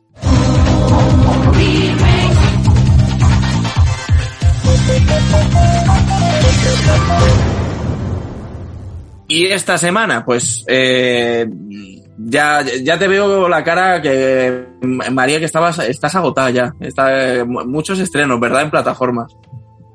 Perdón. No nos traerás tú tantos eh, para, para los cines. Eh, me gustaría decir que sí, la verdad. Me gustaría que en cines eh, tuviésemos tanta variedad como en las plataformas, pero sería probablemente imposible, especialmente en ciudades pequeñas, ¿no? Pero bueno, yo para no enrollarme, porque aunque no hay demasiado, sí que hay varios estrenos, eh, voy a nombrar, voy a intentar nombrarlos todos, pero no me voy a meter a hablar mucho sobre todos porque si no, eh, se, se, nos hace eternos, ¿no? Pero bueno, para el primer fin de semana de, de junio, eh, tenemos un par de estrenos españoles que me han llamado la atención. Uno que se llama Live is Life, La Gran Aventura, que está dirigida por Dani de la Torre, es director de películas como La Sombra de la Ley o El Desconocido. El Desconocido a mí me flipa esa película, o sea, me encanta. Y eh, parece ser que es una comedia-drama ambientada en los 80, donde Rodri, que es el protagonista, como cada año va a su pueblo de Galicia, allí pues tiene a su pandillita, no va con sus padres y está un poco en ese momento de la vida que creo que todos hemos vivido, que es ese momento en el que nos vamos a hacer adultos y cada uno va a partir, ¿no? Cada uno pues se va a la, uno se va a la universidad, otro se va a otro sitio y saben que se van a, se van a dejar de ver tan a menudo. Así que yo creo que es una historia eh, con la que todos nos podemos identificar. Y luego el segundo estreno nacional es Sin ti no puedo, que es un drama entre una pareja homosexual que quieren ser padres y están sopesando distintas posibilidades eh, y de repente reaparece la hermana de uno de ellos que llevaban tiempo sin ver, al parecer eh, por un oscuro suceso del pasado y que está dispuesta a lo que sea con tal de que la acepten de nuevo. Así que podemos imaginarnos por dónde van los tiros. Me imagino una especie de Aquí no hay quien viva, de Mauri y eh, pero un poquito más oscuro, ¿no? Eh, y luego tenemos un estreno bastante esperado, que yo creo que alguno de vosotros lo, lo, lo, habéis visto, ¿no? El preestreno de Todo a la vez en todas partes, ¿puede ser? Ha sido, ha sido este fin de semana aquí en Madrid, pero claro, como ha coincidido con el día que en Madrid jugaba la Copa de Europa, pues yo además que yo, yo, no por el fútbol, sino porque no podía justo ese sábado, pues ha coincidido, se han, se han alineado los astros para que no fuéramos al preestreno, porque además era un preestreno que podía acceder todo el mundo, o sea, no era un pase de prensa, sino que eh, proyectaban, como digo, un pase antes que su estreno que era mencionado. ¿Cuándo has dicho que es? ¿El día 3? El día 10, ¿no? Eh, el, el, creo que es el día 3, o sea, es ese, es Ah, ese día fin 3. de semana, pero no sé si es el, me imagino que sí. Sí, sí, sí, es el día 3. Pues bueno, pues es que este fin de semana, como digo, sí que se podía, la, la podíamos haber visto, pero por desgracia, pero iremos a verla, ¿eh? tenemos muchas ganas. Joder, pues si, si, yo me hubiese enterado hubiera ido, ¿eh? en vez de ver al Madrid ahí. pusimos, yo creo que lo pusimos, por, lo, por los dos grupos además, ¿eh? Joder, macho, de verdad, no me entero. Bueno, eh, siempre la puedes ir a ver, Alberto, mira. Ahora, lo que pasa es que ahora pagando, ¿el preestreno se pagaba o, o son de pago también? Sí, sí, lo que pasa que bueno, como lo hace el, los MK2 estos que, que tampoco, que tampoco nos pagan nada, pero sí que ellos sacan promociones muy, muy jugosas para los que les gusta ir al cine. Eh, habitualmente ponen sesiones en el Palacio de la Prensa y en otros sitios que salen a muy bien de precio y ves películas antes que nadie además. Bueno, pues para la próxima ya lo sabemos. Creo que es A24 quien está detrás de esta, entonces sería una propuesta interesante. Luego no me voy a parar hablar demasiado porque creo que la ha nombrado Rubén y es la, el estreno en Netflix de Hassel o Garra, que es la de Adam Sandler, que parece ser que también se va a estrenar en algunos cines. Eh, así que bueno, mmm, para quienes prefieran ver la, la, película en cines. Se estrena también Marmaduke, que esta me ha gracia, que es una película de animación que trae de vuelta las aventuras de este perro. A ver qué tal. Y otra que me ha llamado mucho la atención es la del perdón, que es una película iraní, que el cine iraní últimamente también está eh, en boom. Y esta nos cuenta la historia de una mujer que descubre que su marido era inocente del crimen por el que fue acusado y ejecutado. Y esta mujer además fue dejada sola con su hija como madre soltera eh, que encima la hija es minusválida eh, y podemos imaginarnos pues eh, la vida ¿no? Eh, dentro de, de, una sociedad que básicamente invisibiliza a las mujeres eh, y vamos a ver la lucha de ella por probar la inocencia de su marido, que es tal vez una historia que hemos visto ya anteriormente, pero la vamos a ver desde este punto de vista eh, de la sociedad iraní, así que yo creo que va a ser bastante interesante. Y luego eh, os quería nombrar otros estrenos también, una película francesa que se llama Fantasías de un escritor, que me recordó un poco a, la película este de animal, Animales Nocturnos, creo que se llamaba, de Jake Gyllenhaal y Amy Adams, un poquito por encima, así la sinopsis. Eh, Diarios de Otsoga, que es una película portuguesa donde vamos a ver el cine dentro del cine y además el COVID, o sea que es un mix bastante curioso. Y otra película española que se llama Los Gentiles. Y ya si nos vamos al siguiente fin de semana, el del 9, yo creo que el más esperado es eh, el estreno de Jurassic World Dominion, creo que se llama esta, esta uh -huh. nueva parte, que además, si no me equivoco, es el desenlace de esta nueva trilogía, ¿puede ser? ¿O me lo estoy inventando? Puede ser, pero Puede aquí ser. creo que ninguno la seguimos. No hemos seguido Jurassic World, yo creo. Yo he visto no... la primera solo y me pareció bastante truño, sinceramente. Sí, sí, yo tampoco soy, no soy demasiado fan, ¿eh? O sea, me encanta la 1, obviamente, pero incluso he llegado a ver muchas veces la 3, pero luego las, las nuevas que hicieron, sí, fui para, para, bueno, para cubrir, pero dije, madre mía, mm, ya es que no, no sé, no me llega, no me toca. No me plan, sorprende. No, ¿No os habéis dado cuenta de que la idea de hacer un parque temático de dinosaurios no es buena idea, tío? O sea, de hecho falta sí. seis putas seis películas, películas, para que os deis cuenta. no hemos reparado en gastos. Bueno, yo la verdad que tampoco, ¿eh? Y eso que soy súper fan sobre todo de la primera, pero esta nueva trilogía no, nunca me ha llamado. Pero bueno, yo creo que de cualquier forma eh, va a ser un... O yo, o yo espero que, que, lo sea, porque siempre es bueno para los cines. Eh, va a ser una, va a tener una buena recaudación, me imagino. Luego, eh, Carmen Machi protagoniza otro estreno este fin de semana que se llama La Voluntaria, que para mí el simple hecho de, de tenerla a ella eh, ya me parece motivo suficiente para verla.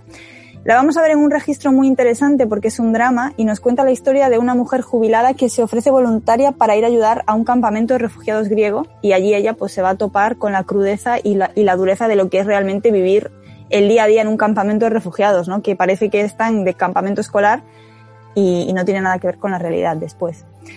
Eh, tenemos también dos estrenos noruegos, Ninja Baby, una comedia que nos cuenta la historia de una ilustradora que se entera demasiado tarde de que está embarazada. No sé muy bien qué quieren decir con que se entera demasiado tarde. No sé si se refieren a, demasiado tarde para abortar o no, sé, pero bueno, vamos a ver sus aventuras porque no se siente preparada para ser madre. Eh, y luego tenemos otra también muy interesante, que esta yo creo que tiene pinta de ser bastante divertida, que se llama Todo el mundo odia a Johan, que es una comedia sobre Johan, que es un, personaje al parecer muy peculiar y excéntrico que vive en una pequeña aldea noruega. Eh, y si el personaje es bueno, o sea, si está bien construido, yo creo que puede ser muy divertida. Y además yo tengo bastante curiosidad por conocer cómo es el, humor noruego, la verdad. Y me parece esta una, una buena opción para hacerlo. Y ya que estamos en el norte de Europa, voy a aprovechar para comentaros el estreno de Finlandia, que en este caso solo tiene el nombre de Finlandia, porque es en realidad una producción mexicana, creo que es coproducción eh, entre España y México, si no me equivoco, y nos cuenta la historia de la lucha de los mushes por el reconocimiento de su género en la sociedad mexicana, que si no los conocéis, hay, yo vi hace años un documental en Netflix bastante interesante, que son, eh, los mushes son un tercer género que existe en México, sobre todo en, en, en el sur, creo que es en el estado de Oaxaca, desde la época precolombina, lo que pasa que bueno, con la llegada de la colonización y la instauración del catolicismo y de la cultura española, entre otras, eh, acabaron siendo discriminados y llevan años luchando por ser reconocidos. No sé si vosotros sabéis algo, no sé si Juanan sabe algo sobre esto. Yo la película es que esta la, he visto. Eh, además la película, fíjate, ha ganado en el Festival de Seattle el, su director, que además es el debut, que ahora mismo no recuerdo cómo se llama, no sé si tiene la ficha técnica ahí, pero es el debut eh, como largometraje porque él se ha dedicado siempre a los documentales y ha ganado el premio a mejor director en el festival, como digo, de Seattle. Y es una película que a mí me ha gustado en, en lo que propone, al menos. Me parece Horacio Alcalá, perdón. ¿Perdón? Hora, Horacio Alcalá. Horacio Alcalá, eso es. Eh, pues, como decía, me parece muy interesante lo que propone, la crítica que hace referente a la moda, porque la historia de fondo es la de el personaje de Marta Wast, que es una diseñadora de moda que tiene que ir a Oaxaca a conocer a estas muxes para, para inspirarse en el diseño de sus vestidos. Y es muy interesante porque yo no lo conocía, la verdad, y me ha parecido muy curioso, la fotografía es muy bonita, eh, no sé, me, me, ha causado mucha ternura en general la película, me ha parecido muy buena opción para ver, pues, el, me, dentro de lo que he visto también esta semana, era lo que pensaba recomendaros, así que ya aprovecho para hacerlo. Bueno, pues iremos al cine a verla. Lo que yo tengo, eh, bueno, lo que me imagino es que no estará, no será un estreno que se haga en todos los cines, porque más en, tal vez en cines independientes. Sí, seguro que sí. Pero bueno. Y luego otros estrenos de esa, de esa misma semana que voy a nombrar solamente por encima es eh, Tenor, una película francesa, Mr. Wayne, que está protagonizada por Benedict Cumberbatch y nos cuenta la historia del artista Louis Wayne eh, un pintor. Y luego tenemos Los jóvenes amantes, que es una película francesa que está muy difícil imaginarnos el argumento. Y ya por último, El Rey Ciervo, que es una película japonesa de animación. Y hasta aquí todo lo que me ha llamado la atención en cuanto a estrenos. Tiene pinta de que no, la película que va a estar reinando las taquillas no va a tener mucha, mucha competencia. Bueno, no sé si a lo mejor la, la de Jurassic World, ¿no? No sé qué pensáis. Sí, yo creo que aquí sí, Jurassic World funcionará bien, seguro. O sea, no sé si al nivel de la que vas a hablar a continuación, pero por ahí oscilará. Yo creo que también va a tener mucho tirón lo de que vuelva a salir Sam Neill y, y Jeff Goldblum y toda esta gente, sí. Mm. Sí, sí, es verdad. No, fíjate, no me acordaba yo, no me acordaba yo de eso.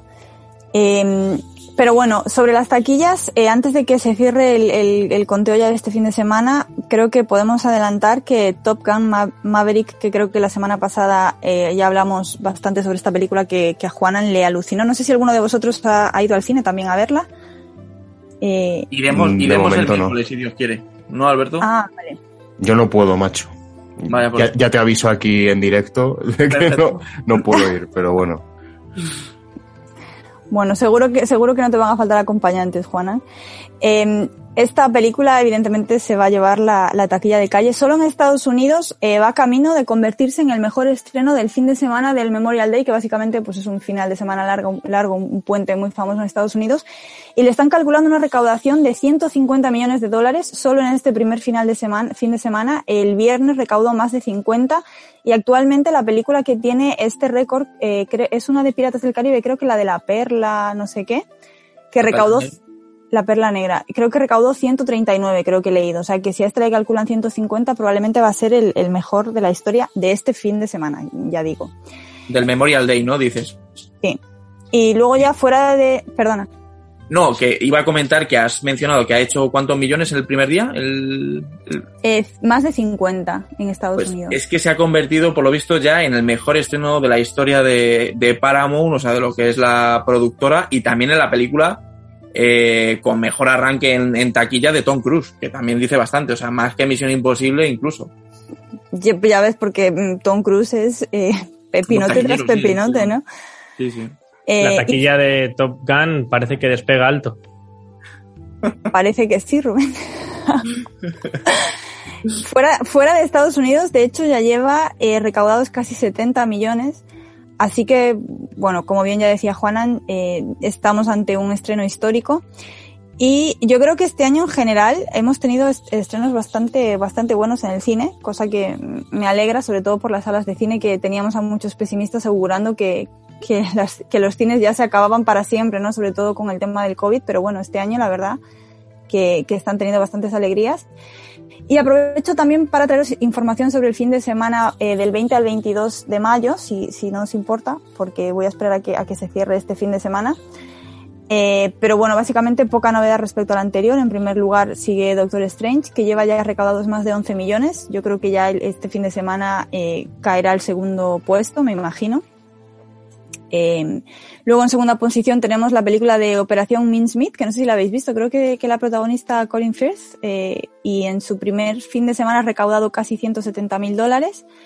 En la tercera posición tenemos a Sonic 2, que lleva ocho semanas en, en cines, pero ahí sigue, o sea, na, nadie Poder lo... con Sonic, tú, pero sí, lleva varias semanas ya en el podio ahí, ¿eh? Sí, sí. Joder, ocho semanas en taquilla son, son muchas semanas.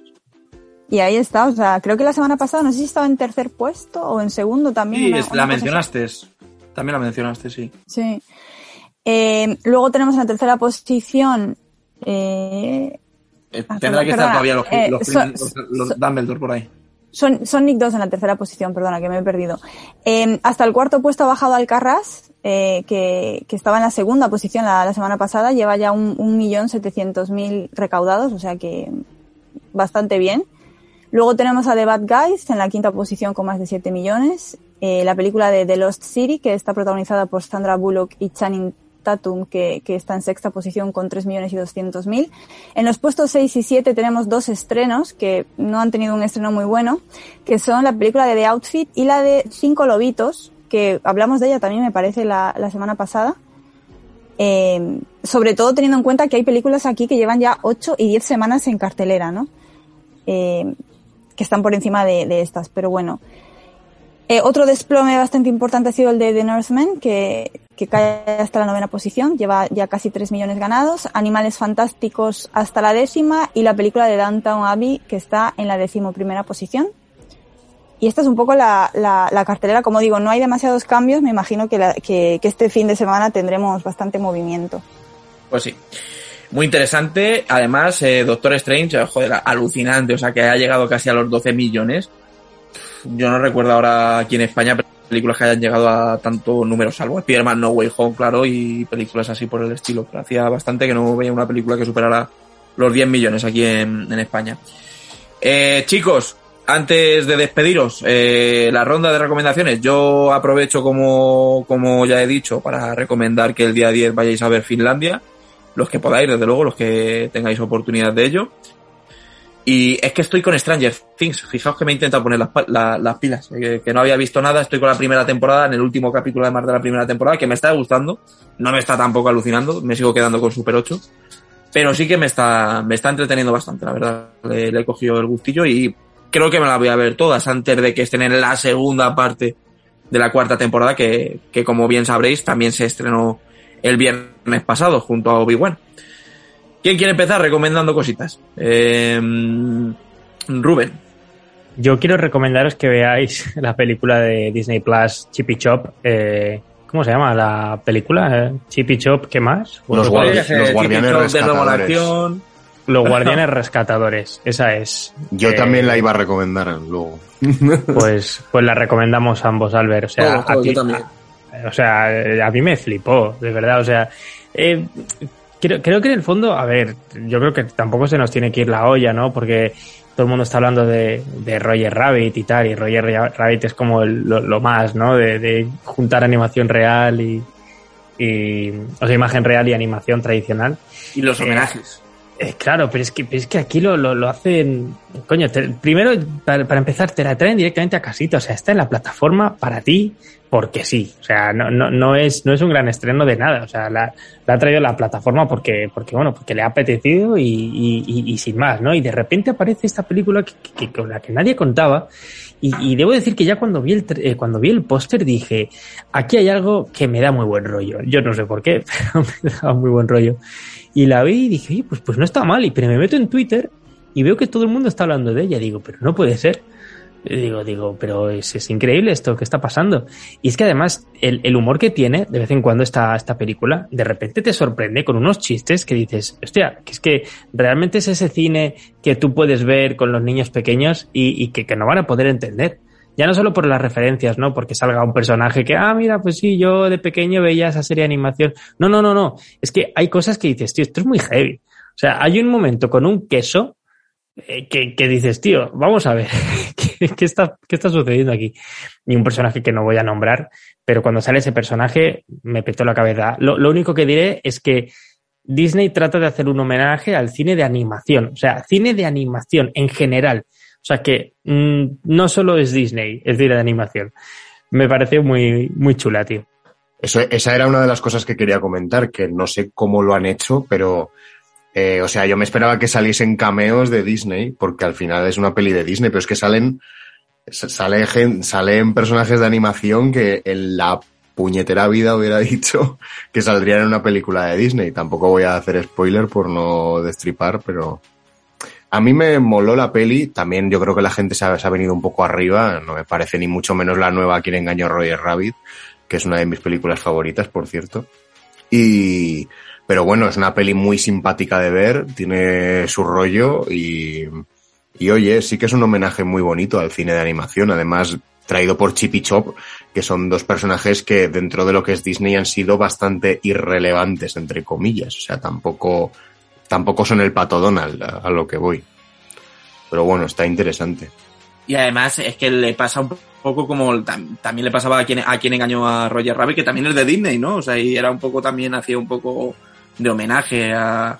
Porque me acuerdo que en- hace bastante que no la veo, pero quiero recordar que salía Bugs Bunny, ¿no? Y personajes de la Warner. Aquí va un poco Sí. también por, por esos tiros. Y, y ya con lo de Roger Rabbit parece ser que fue un tema, ¿eh? Porque eh, no, o sea, si salían los personajes eh, de diferentes casas, era con un contrato en el que se decía que tenían que parecer los mismos números de fotogramas o el mismo número de escenas. O sea, no podía salir más Mickey Mouse que Bugs Bunny o, o algo así. Tenían que salir, pues si salían 17 veces, tenían que salir 17 veces los dos. Eh, era en plan, aquí, aquí o todos o ninguno.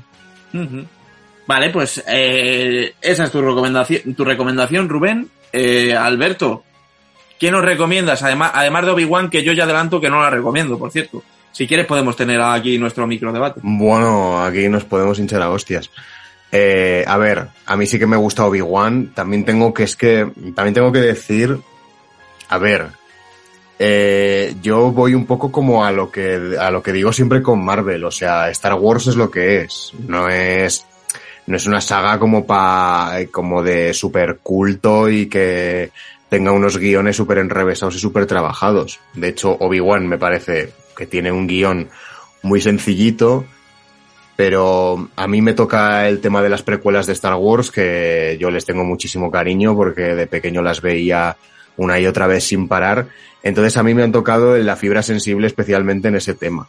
Y además yo creo que las apariciones están bien llevadas. Sí que es verdad que es un poco discutible con el canon de Star Wars porque pasan cosas que luego a lo mejor podrían no tener mucha coherencia con lo que luego sucede en las películas clásicas. Pero no sé, a mí me ha parecido un producto que yo como fan de Star Wars de toda la vida lo he disfrutado, lo estoy disfrutando bastante, por lo menos de momento. Aunque bueno, le, le pongo sus peros también, obviamente, pero yo me la estoy disfrutando, la verdad. Me está gustando. También hay que decir y hay que reconocer que, claro, la serie todavía no, no ha terminado. Son seis capítulos y de momento han estrenado dos. O sea, puede remontar, pero lo veo difícil.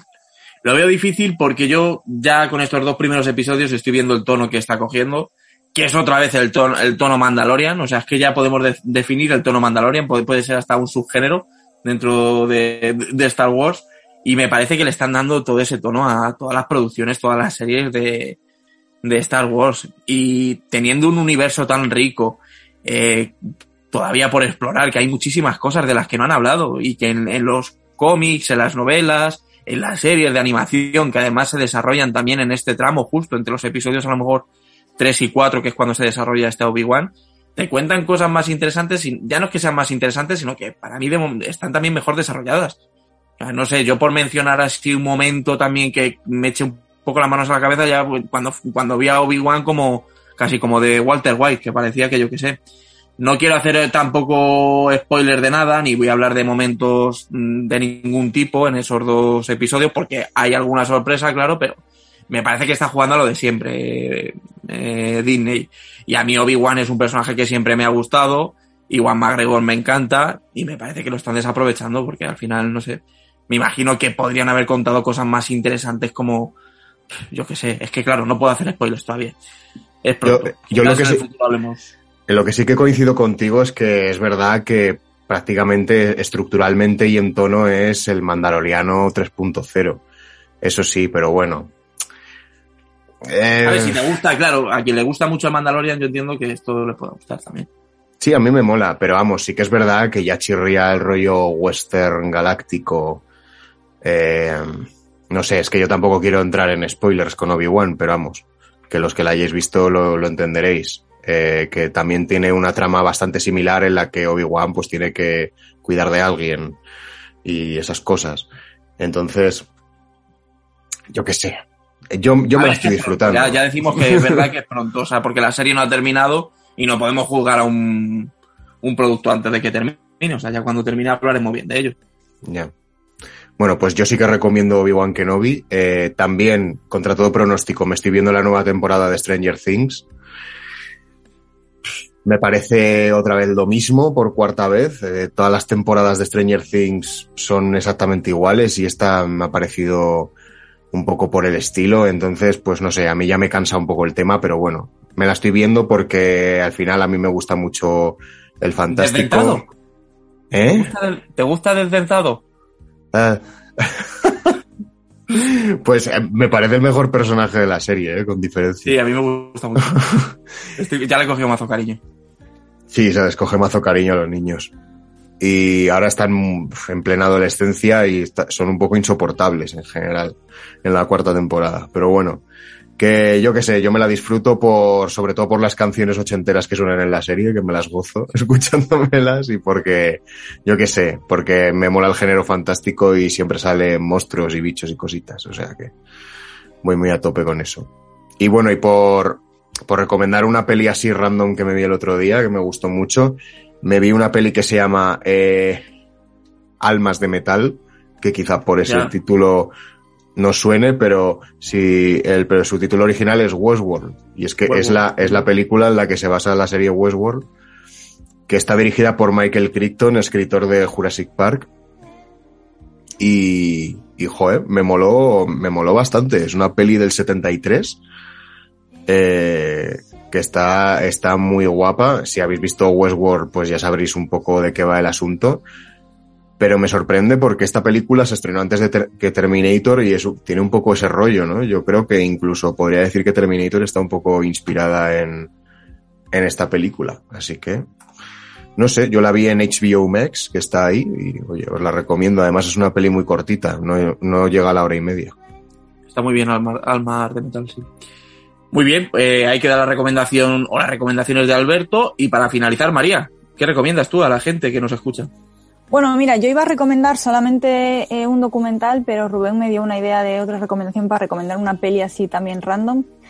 Eh, sobre el documental quería recomendar uno que se estrenó hace poco en Netflix que se llama Nuestro Padre, que no sé si lo habéis visto, pero que me ha parecido eh, una pasada, que cuenta la historia de, la noticia que salió hace poco eh, de este médico de, de clínicas de fertilidad que utilizaba su semen para, eh, para todas sus pacientes y que tiene noventa y pico hijos que se sepa. O sea, que todas las mujeres que pasaron por su clínica, eh, no sé si él estaba haciendo una especie de experimento de ver cuántos hijos podía tener, pero bueno, está bastante interesante el documental y lo recomiendo bastante. Y, la película que quería recomendar, que, que, comentaba antes Rubén, que creo que dijo que se iba a estrenar una película sobre una home invasion, que una mujer ciega, que le entraban en la casa y demás. Quería recomendar mucho una película eh, que se llama Sola en la oscuridad de Audrey Hepburn, que para mí es una de sus mejores actuaciones. No sé si estará en filming, tal vez lo esté, que precisamente trata ese tema eh, y es una auténtica pasada su actuación y la película y todo. Así que dejo ahí la recomendación. Sola en la oscuridad. Sola en la oscuridad, muy muy buena, de verdad. Ella es, ella ella es muy ¿Te conocida. gusta a ti, Audrey, ¿no? A mí me encanta ella. Y el tema es que ella es conocida por películas en las que no se demanda demasiado interpretativamente hablando de ella, ¿no? Como El desayuno con diamantes, que son películas que me gustan, eh, pero que ella era una actriz con muchísimo talento y en películas como esas se ve, ¿no? Que, que no es tanto los modelitos que lleva y lo guapa que va, ¿no? Como en Vacaciones en Roma, a pesar de que, de que se haya ganado un Oscar y todo, pero en esa película se ve, es que parece, parece ciega, o sea, es una pasada. Eh, estoy viendo, no está aquí en España por lo menos, está únicamente para alquilar o en Google Play o en Amazon o en, en, Apple TV, o sea, sí que se puede acceder a ella, pero alquilando, pagando aparte de la suscripción, o si a alguien le interesa. Y, y bueno. Habrá que, ir a, habrá que ir a la Deep Web.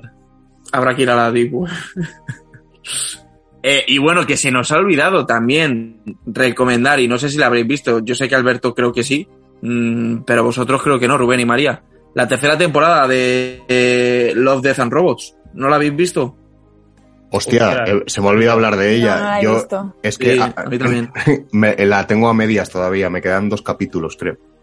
Uf, pues Pero- queda uno de los más potentes. Pero, pero me está gustando mucho, sobre todo el capítulo de David Fincher, me pareció una pasada. La- la animación y todo. Sí, sí, a lo mejor en la segunda perdió un poco el nivel, ¿no? Que, que propuso la primera temporada, que yo creo que, sí que mantuvo un nivel bastante guay durante todos los episodios. Eh, la tercera vuelve a recuperarlo, yo creo. O sea, la segunda sí que fue un poco bajonazo y ahora en la tercera creo que vuelven a recuperarlo. Y de hecho, ver ya únicamente por ver a David Fincher también dirigir su primer corto de animación, eh, merece la pena. Bueno, chicos, eh, con esto y un bizcocho, yo me despido de vosotros, pero claro, yo me, me tengo que quedar un poquito más, ya sabéis. Eh, ahora viene Sexy Crítico, como comentaba un poquito antes, a hablarnos un poco de su estancia en Cannes y mencionaremos, por supuesto, todo el palmarés y hablaremos de todas esas propuestas que han pasado por el festival. Alberto, María y Rubén, muchísimas gracias por haber estado otro ratito más, otra semana con nosotros. Un placer enorme, como cada semana. Gracias Igualmente. a ustedes. Muchas gracias por todo. Bueno, pues muchas gracias de nuevo y ahora vamos a dejar una breve pausa y enseguida vuelvo yo con nuestro invitado para hablar del Festival de Cannes.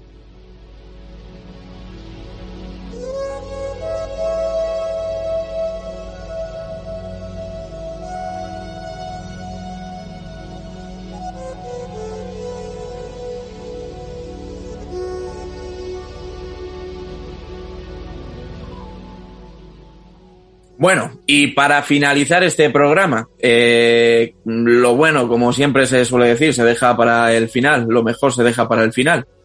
Y, y es por ello que vamos a hablar de, del Festival de Cannes, que ha finalizado este sábado. Y bueno, pues mm, hemos creído que la mejor manera de, de hablar de, de, este prestigioso festival, que de hecho se, se considera como realmente el más prestigioso de todos los que hay, incluso eh, la palma de oro eh, se pone por encima de los Oscars en, muchos sitios. Y, y, claro, ha habido una persona, un amigo que, que ya estuvo por aquí en, en, Puro Vicio, que ha estado por allí por Cannes, y le hemos traído de nuevo aquí al podcast para que nos cuente un poco su experiencia y para hablar un poco de, de del palmarés que, que como, como, decimos, se ha otorgado eh, el pasado sábado. Él es sexy crítico. Muy buenas, Manuel, ¿cómo estás? Muy buenas, Juanan, y saludos a todos los oyentes. Y pues nada, encantado de la vida de que me hayas invitado. Más encantado estoy yo, ya lo sabes. Manu estuvo con nosotros en el especial que le dedicamos a El Hombre del Norte, hace muy poquito además, que se, pasó, que se pasó con Blue Danny, al que también le mandamos un besazo, compañero en Soy de Cine. Y bueno, eh, lo primero de todo, señor Sexy, ¿qué tal tu estancia en, en Cannes? ¿Cómo ha sido, cómo ha sido la experiencia por allí que, que has repetido, claro, que estuviste también el año pasado? Y... Pues la idea, tío, de verdad es ir todos los años y raptaros a vosotros para que me acompañéis en los años siguientes, porque mola mucho. A ver, es una experiencia siempre un poco agotadora, porque también un poco va impuesto tu calendario a las películas que se están enseñando en la programación y si hay días que ves cuatro o cinco películas, sí que es cierto que no duermes del todo bien, no, comes fatal, comes fatal porque eh, siempre hay una tendencia real de que como si vas de Airbnb con algún amigo, con compañeros, como Cannes es muy caro, pues te haces la compra en el supermercado, en el primer supermercado roñoso que te encuentras en Francia, que por cierto son los supermercados más guarros que he visto en Europa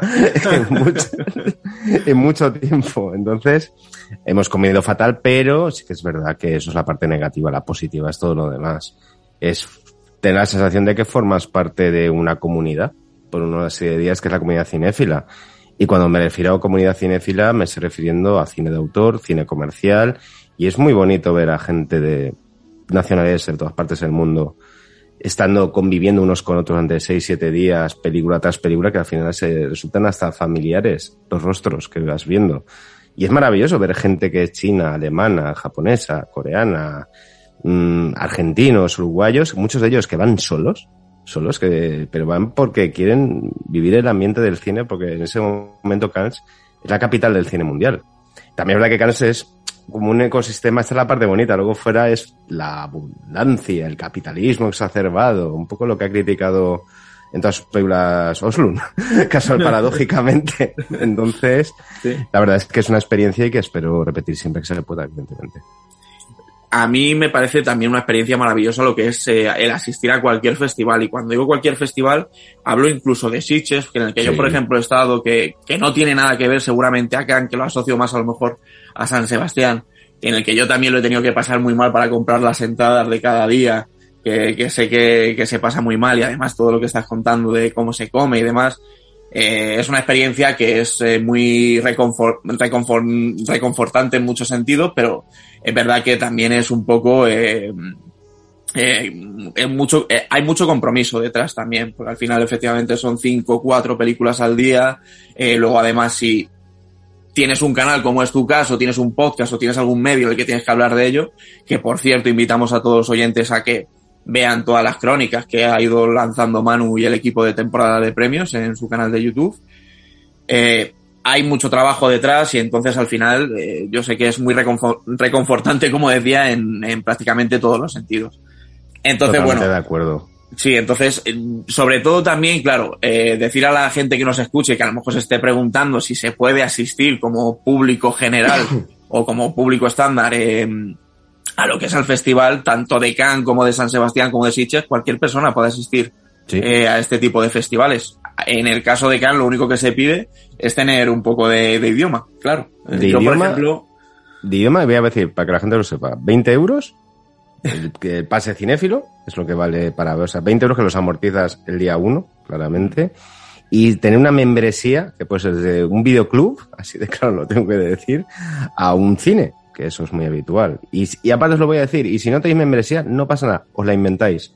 Conozco gente que se inventa la membresía y no, no dan ningún tipo de pega ni problema. O sea que es fácilmente accesible.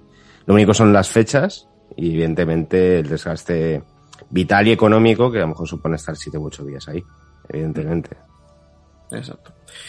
Igualmente, como decimos, es una experiencia para mí súper disfrutable. Yo la recomiendo mucho hacerla con gente, porque yo he sido también, eh, he ido a San Sebastián, yo solo, únicamente desde aquí, desde Madrid hasta, hasta Donosti a, vivir la experiencia. Y he ido con mis amigos también a otros festivales como, como, lo- como, como es el de Sitges. Y cualquiera de las dos experiencias para mí ha sido muy súper eh, productiva a nivel interna eh, y que me ha desarrollado muchísimas cosas luego a nivel personal. Y bueno, pues Cannes tiene que ser el top de lo top. O sea, al final Cannes, como decimos ahora mismo, es el festival, yo diría que por excelencia. Lo es, pero vamos, yo he estado en Sitges y en San Sebastián y es un poco lo mismo. Realmente cambia un poco el continente, pero no el contenido. Bueno, el contenido, Sitges es más festivo, Sí, las sí, películas, las películas son más divertidas. Pero te voy a hacer una pregunta. ¿Tú te has prendido fuego en un festival y luego a la mañana siguiente te ha tocado ver una película iraní? Guau, sí, sí, sí. Polacas. Sí, sí, sí. Y, y bueno, y, y lo pasan mal porque, claro, efectivamente, como cinéfilo tienes que, tienes que mantener, mantener un poco la compostura e intentar Sí. no dormirte, verlo todo, para luego poder decir que, que has, por lo menos has tenido los huevos de verlo y has aguantado. Exacto. Sí, sí, sí, sí. Es la verdad que es genial. O sea, y ojalá lo que dices tú, podamos ir algún día juntos o coincidamos en algún festival que, que estoy seguro que, que lo haremos. Sí, o sea, yo tengo muchas ganas porque la verdad es que invita a ir con cuanto más mejor y lo digo de verdad, porque al final, sabiendo lo que, a lo que vas y gente que va con la misma mentalidad es una experiencia maravillosa. Es una aventura realmente, ir viendo película, comentarla, luego meterte en otra, luego comer, cenar, es maravilloso estar por ahí, vivir el ambiente, o ver a Delek Salopoulos de birras por, por Cannes, que eso ya fue como experiencia que dije, ya me puedo morir, la he visto y sí, chicos, es maravillosa. Así de claro lo Sí. tengo que decir. Y además ahí es que van a estar siempre, vamos, eh, los cineastas y la gente que, que al final trabaja en la industria. Para mí yo creo que más importante y seguramente que no sé si costará más de ver, pero pues no sé, eh, a Nicolas Winding Refn, por ejemplo, que a mí es un director que me encanta, es un Sí. asiduo allí al festival, si no es de, si no es presentando alguna película, es asistiendo como, como público, que, que él siempre está allí. Y claro, pues, gente, ¿eh? Te ves, Juan, Sí. te, te encuentras con personas y aparte de la gente, sí que hay que destacar que lo- los cinéfilos que están por ahí son gente profundamente educada. No vas a ver situaciones extrañas de gente atosigando a un famoso si te lo encuentras. La gente guarda mucho la compostura porque aparte se expone evidentemente si te pasas de pesado o alguien se le va un poco la cabeza de que te tiren, de que te tiren. Entonces, pero yo creo que la gente por, es gente muy madura, gente por, eh, que ya está muy rodada, no molestan y entonces creo que eso ayuda a que se conforme un ambiente muy bueno. Muy bueno en el cual al final todos nos sentimos que formamos el mismo mundo, tanto los que están como espectadores, que somos muy importantes los espectadores para ello. Y hay mucha gente que lo entiende de esa manera. Así como los que son los, los cineastas, los productores, directores, actores. Y es muy bonito que se produzca esa comunidad y más viniendo de los años que hemos venido. Que, y cada vez hay que, siento decirlo, esta sensación de que el cine tal y como lo concebíamos cada vez más, más pequeñito, se está haciendo como más, no digo selecto, de nicho, efectivamente, pero las plataformas poco, es una evidencia de que poco a poco se están comiendo un poco el pastel. Entonces, estar ahí viviendo cine, cine, cine, yo creo que aquí o en cualquier otro festival, es para cualquier cinefilo es una experiencia que se lo recomendaría a todo el mundo, así de claro. Y cuantos más mejor, así sale más barato el viaje, así chicos lo digo, así de claro. Eso es verdad, siempre, siempre ayuda a eso. Bueno, Manu, pues vamos a empezar si quieres hablando de, de, pues de todas las películas que, como decimos, han sido protagonistas dentro del Festival de Cannes. Uh la Palma de Oro, como ya muchos sabrán de los que nos estén escuchando, la ha ganado Ruben Oslund, que es el director que ya la ganó en 2017 por The Square. Eh, que además, fíjate, eh, me ha venido aquí un déjà vu, porque claro, nosotros hablamos de, de Claes Bange, el protagonista de The Square en, en El Hombre del Norte, así que está todo relacionado. Aquí hay un, hay un, un, un hilo plan, invisible. Hay un plan, hay un sí. plan eh, universal que todo nos conecta con todos. Pues... Entonces, bueno, pues Ruben Oslund, que así es el, el segundo, la segunda palma de oro que gana, además de manera consecutiva, eh, porque no hacía película desde esa de Square, como comentamos. Y no sé si has tenido oportunidad de verla. Eh... La vi, yo ya he hecho la crítica esta mañana. Porque dije, bueno, si la he visto voy a hacer la crítica. La palma ah, de oro. la palma de oro? Yo tengo que confesar que no, no soy fanático de Square. Creo que es un muy buen director, pero creo que dos palmas de oro le vienen un poco grande y mucha gente ayer. Las sensaciones que hubieron fue de que habían otras películas, siendo un año que ya sí que os lo digo de antemano, ha sido un año, pienso en frío, más irregular que en otras ediciones, en cuanto a calidad media de las películas, y al final, ante un jurado que solamente los, como es un jurado, y cada uno tiene su idea en la cabeza, la que ha producido ese consenso como la mejor, ha sido la película que a la postre fue la que tuvo la mayor ovación en, cuando se estrenó en la Premier Mundial de, en la, en que fue Triangle of Sadness, del bueno de Oslund. Me parece un poco bestia que este tío sea del grupo selecto que nadie ha superado de las dos palmas de oro. Porque yo creo que Discord no, es una buena película, pero no ha envejecido todo lo bien que podría. Y aquí repite un poco las fórmulas de lo que mejor sabe hacer Oslund. Coger el estado de bienestar, el capitalismo, eh, la gente que está en un status quo económico superior al resto, cogerla y destrozarla. En este caso a través de un crucero. Y la verdad es que es muy divertida, creo que es su mejor película, honestamente hablando. Me gusta. Por ejemplo, a mí Fuerza Mayor me gustó más que Discord, pero esta película creo que está un poquito por encima de estas dos. Pero sigo pensando que alarga demasiado sus películas. Como quiere cuando tiene una idea lo que hace es llevarla y explotarla hasta el final. Aquí con una explosión de escatología y de destrucción masiva sobre las clases privilegiadas. Pero me parece que habían mimbres para haberle dado un premio a alguien como Lucas Don, si de más lejos, que es como un recién llegado con solo dos películas y que parece que va a ser una de las miradas más interesantes del cine europeo. Incluso te diría eh, Pacifiction de Albert Serra, Albert que Serra. también que bueno, eh, ya sé que ha causado mucha polémica y siempre es el, el, centro un poco de, pues aquí en España no le tenemos, no le tiene mucho en gracia a la gente en, en general. A mí es un director que, que sí me gusta, me gusta su cine. A mí también. Lo, lo único que bueno, luego como personaje mediático, Pero... ¿no? Pues Pero tiene... es que también Albert se ha montado un personaje. Mi impresión es que se ha montado un personaje que sí. yo al final le, le he cogido cariño. A mí me gusta cuando Albert coge el micrófono y empieza a soltar ahí pues lo que suelta, que evidentemente te lo puedes tomar de bien y reírte y sonreír, o te lo puedes tomar evidentemente muy, muy mal. Albert es un director dotadísimo y llegamos a pensar que sí que podía haber tenido opciones o chances reales a llevarse como que fuera un premio del jurado. Una película francesa, su protagonista estaba en las quinielas para llevarse actor, al final no pudo ser, pero creo que Albert al final es un director que tarde o temprano yo creo que va a restar algo en Cannes ha tenido la evolución lógica con todas sus películas. Ha estado, digamos, por, digamos, en las secciones paralelas y este era su primer año en sección oficial. Al final se fue de vacío, pero oye, yo creo que Albert Serra es más Albert Serra que nunca gracias al Festival de Cannes. Sí, ha recibido muy, muy buenas críticas esta Pacifiction, como decimos. Eh, de hecho, diría que es eh, junto a Decision to Live de las que mejor críticas ha recibido por parte de, de los medios. Y, y, no solo eso, sino que también recibió una ovación bastante espectacular eh, en su presentación. Eh, dentro de todas, porque ya sabemos que otros directores eh, a lo mejor pues no reciben la cantidad de aplausos y ya no solamente eso, sino que hay mucha gente que deja los cines antes de que acabe la película. Eh, y bueno, pues Albert Serra sí que es un director que bueno, que al final sí que gusta Jen Khan, como dice Manu. Eh, bueno, ya hemos hablado de, como decíamos, la Palma de Oro, la gran triunfadora de, de esta 75 edición, además eh, que, que, como hemos dicho es Triangle of, of Sadness de Ruben Oslund. Y bueno, el premio, diríamos, eh, más importante, ¿no? Que hay después, que sería el Gran Premio del Jurado. Eh, ha quedado repartido, eh, se ha repartido entre Close de Lucas Don y Stars at Noon de Claire Dennis que Claire Dennis no participaba desde el 88 en, en la sección oficial con, con Chocolate. No sé si has tenido oportunidad de ver estas dos. No pude porque ya eran los días que no pude estar, pero Claire Denis evidentemente había como cuentas pendientes, yo creo, con una de las primeras directoras más relevantes de la cinematografía europea. Y era de esperar de que se pudiera llevar premios, sobre todo contando que el presidente del jurado era Vincent Lindon, que es uno de sus actores fetiche, y la tienen una súper alta estima.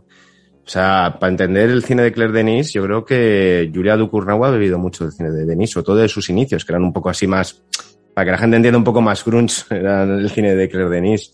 Entonces, premio, quizá un poco de consolación, porque tampoco tuvo unas críticas mega entusiastas. Quizá no es la mejor película de Claire Denis, pero era de esperar que se llevara premio. La sorpresa fue que, claro, a medida que iba avanzando la gala, ya dábamos virtualmente como ganadora a Lucas Don porque hubo filtraciones, se habló de una película belga.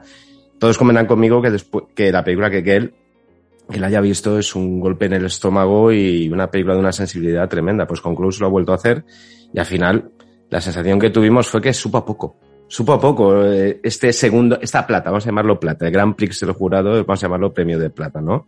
Supo a poco para lo que fue una película que gustó muchísimo, que fue la película de Close y que para mí yo creo que es, es bastante mejor película que Triangle of Sadness, así honestamente hablando.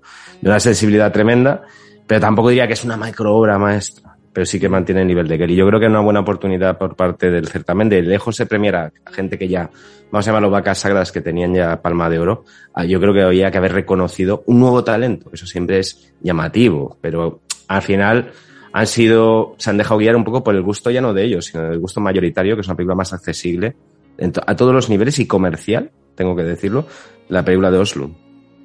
Sí, mira, es que fíjate, de hecho Rubén Oslo se pone a la par con directores como Haneke y no los sé Arden, Y los Arden, que también Y los Darden. Sí, los, los Darden, que además les han premiado a los Darden, que lo podemos decir ya ahora que les mencionas, que les han dado el premio especial eh, por el 75 aniversario, que esto ya lo hicieron también en el 70, la, en la 70 edición. Sí, tío, cuando hacen los números estos redondos siempre dan como un premio especial. Sí, pero es que es un premio como, ¿qué significa esto?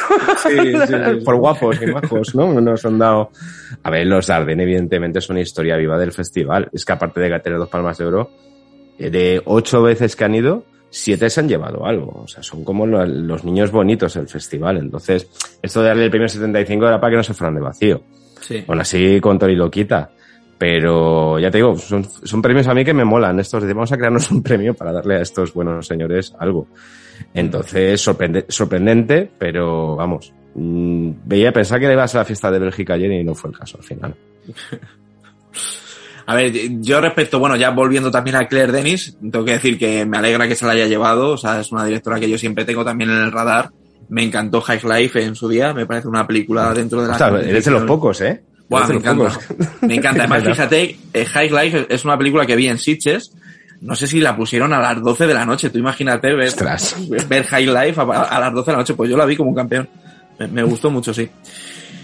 Bueno, pues eh, seguimos. Ya después de este gran premio del jurado, eh, mencionamos también el premio del jurado, que también ha estado rep repartido por EO de Jerzy Skolimowski y Las. Ocho Montañas de Félix Van Groening y Charlotte Van der March, que no sé si has visto alguna de estas. Yo de aquí Las no dos. sé si he dicho también bien los nombres, porque aquí la verdad es que no conozco. Stanislavski, ¿no? Podríamos decir. Vamos, el- el- uno de los padres del cine moderno polaco, que aquí trajo la película de un burro, de un asno. De Esto es café para cafeteros.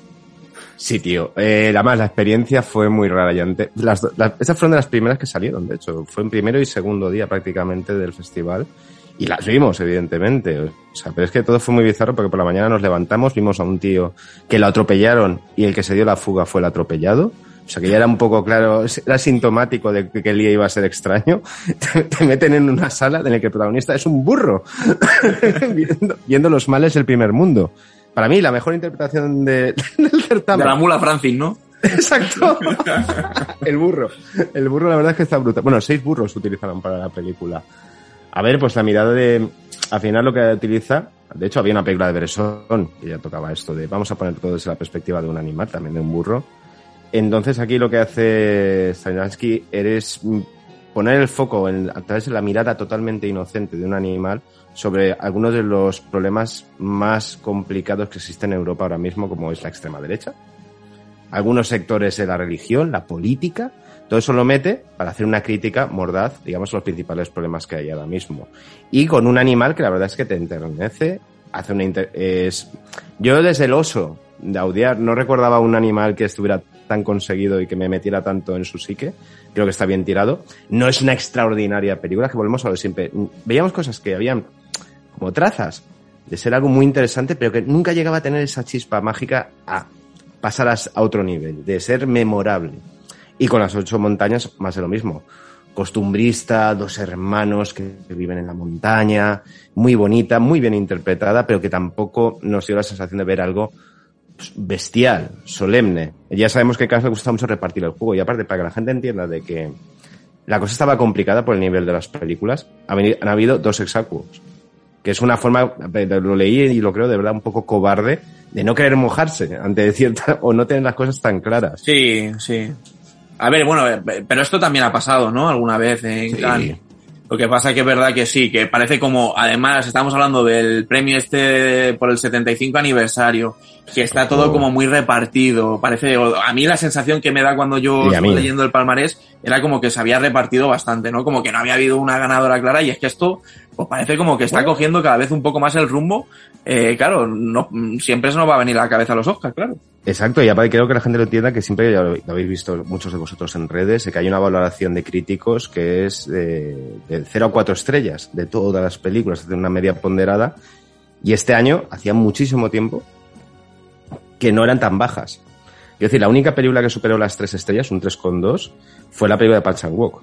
El resto estaban en 2,5, 2, 1,9, o sea, 2,2, que habla un poco del promedio y la media realmente de lo que se ha enseñado en este festival. De hecho, habían películas en una cierta mirada, que la sección paralela, que te lo digo honestamente, que eran mejores películas que muchas de la sección oficial. Entre ellas las dos que estamos mencionando ahora mismo. Ya, bueno, sí. No sé, espero que no se convierta en algo que, que, los, que siga evolu- evolucionando de la manera que parece que está evolucionando. Esperemos que se quede por lo menos hasta aquí.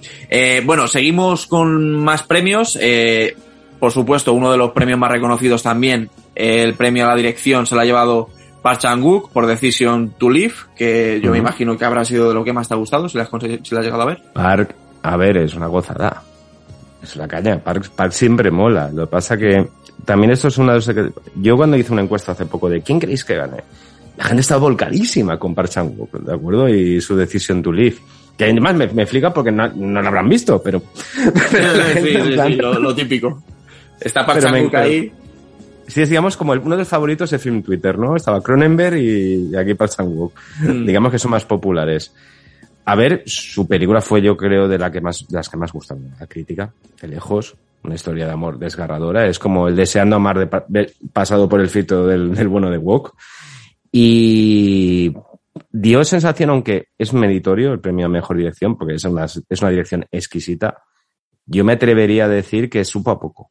Supo a poco. Era una película que sí que, si la hubieras puesto como palma de oro, era una palma de oro para lucirla. No sé si me explico. Y aparte del reconocimiento de una persona que aún no tiene palma de oro. Tiene el especial del jurado por All Boy. Cuando Tarantino fue presidente, que le voló la cabeza, pero no consiguió que le dieran el resto del jurado la palma de oro.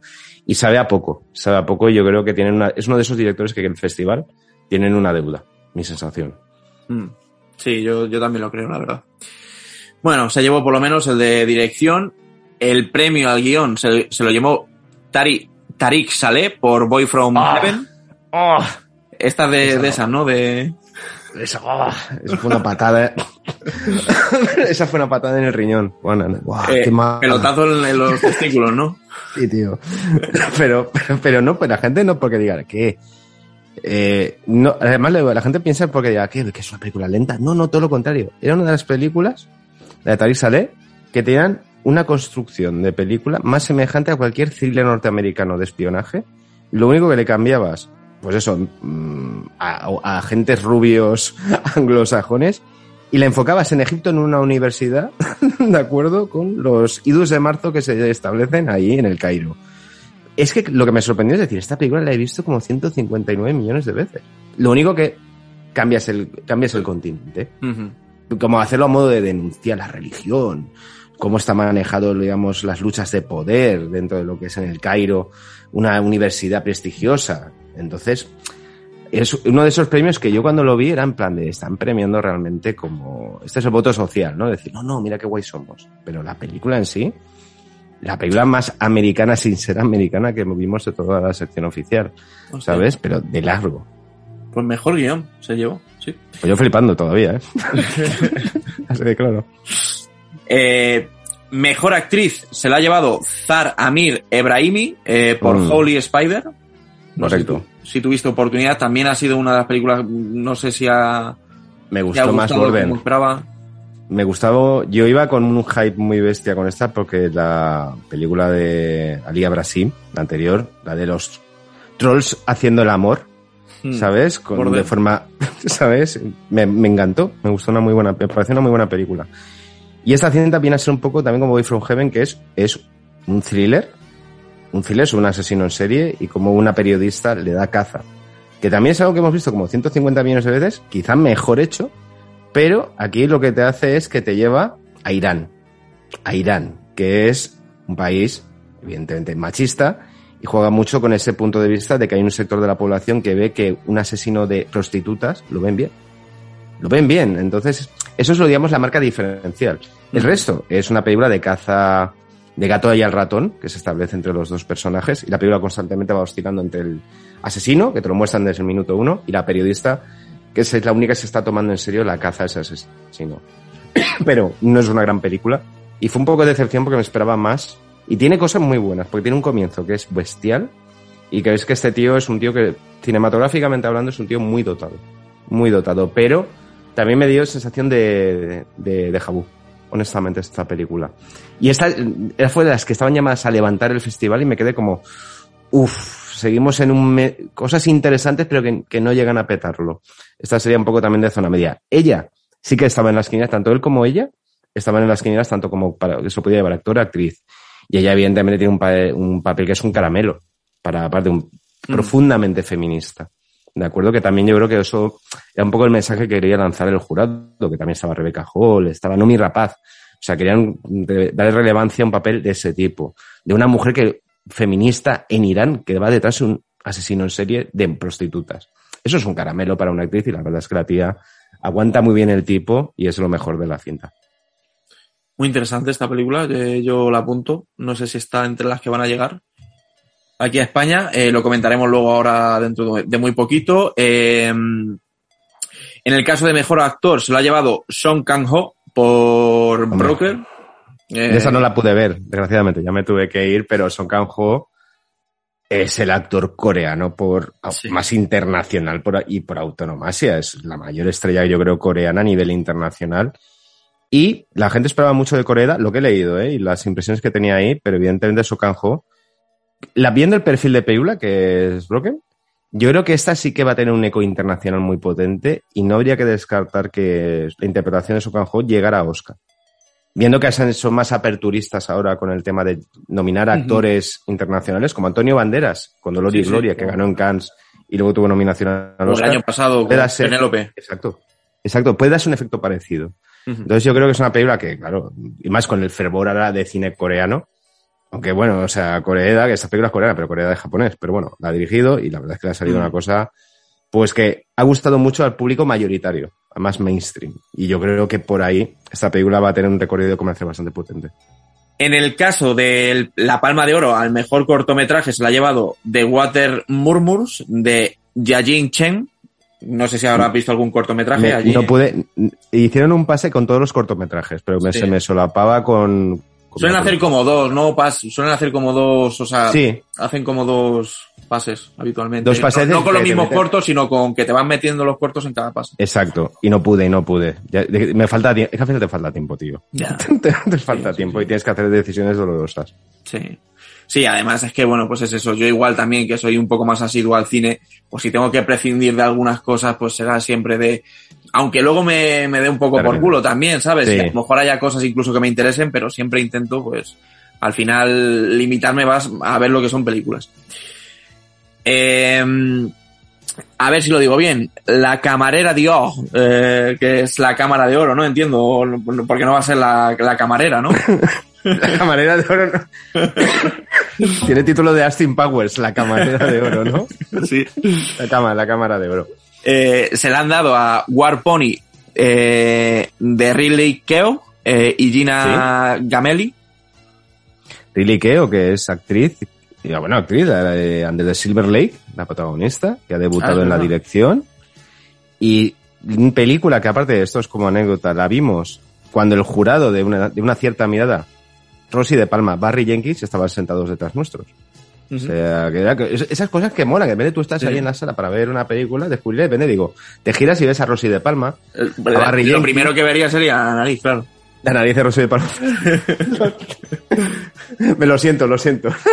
No, no, Me cae muy bien Rosy. Sí. Y, pero la vimos y me parece que es una película muy potente, mejor que muchas, mejor, mejor que muchas películas de selección oficial, en el cual te está contando la historia de una de las infinitas reservas indias que hay en Estados Unidos que viven en la pobreza y en la cual los jóvenes, la mayoría de ellos, tienen que recurrir a vender drogas, a las drogas fundamentalmente, y en cierta manera parecía por momentos menos dura a Kids. Tiene un puntito de Kids para que la gente me entienda, pero en cambio esta película sí que está abierto un poco a la esperanza y a creer en el sentido de comunidad de una comunidad india que vive al margen, digamos, de los americanos y que parecen que estén totalmente apartados. Me parece una película con un ritmo muy bueno y con una dirección mm, que yo creo que estas dos directoras, y la de en concreto, tiene un futuro más que prometedor. Fue una de las sorpresas muy agradables del festival. Muy joven además ella, ¿no? Sí. Y ya te digo, sensibilidad, por un carro, para hacer esa película requiere tener sensibilidad y vida.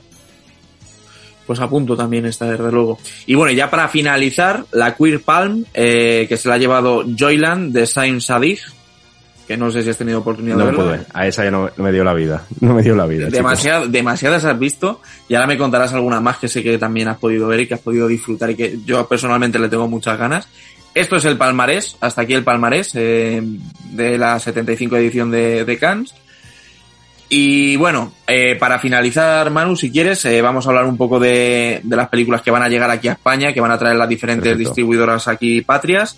Eh, por parte de Avalon eh, van a traer la, la vencedora de este año, que es Triangle of Sadness, Decision to Live también de Park Chan-wook, eh, Leoto Montan, que que son las ocho montañas, eh, yo lo digo en francés, y Broker, ¿no? Que también es otra de las películas de las que hemos hablado y que seguramente ha dicho Manu que seguramente es la que más cale dentro de lo que es el público más mainstream. Sí, Mm. totalmente. Pues hombre, pues Avalon se ha marcado unos buenos tantos, ¿eh?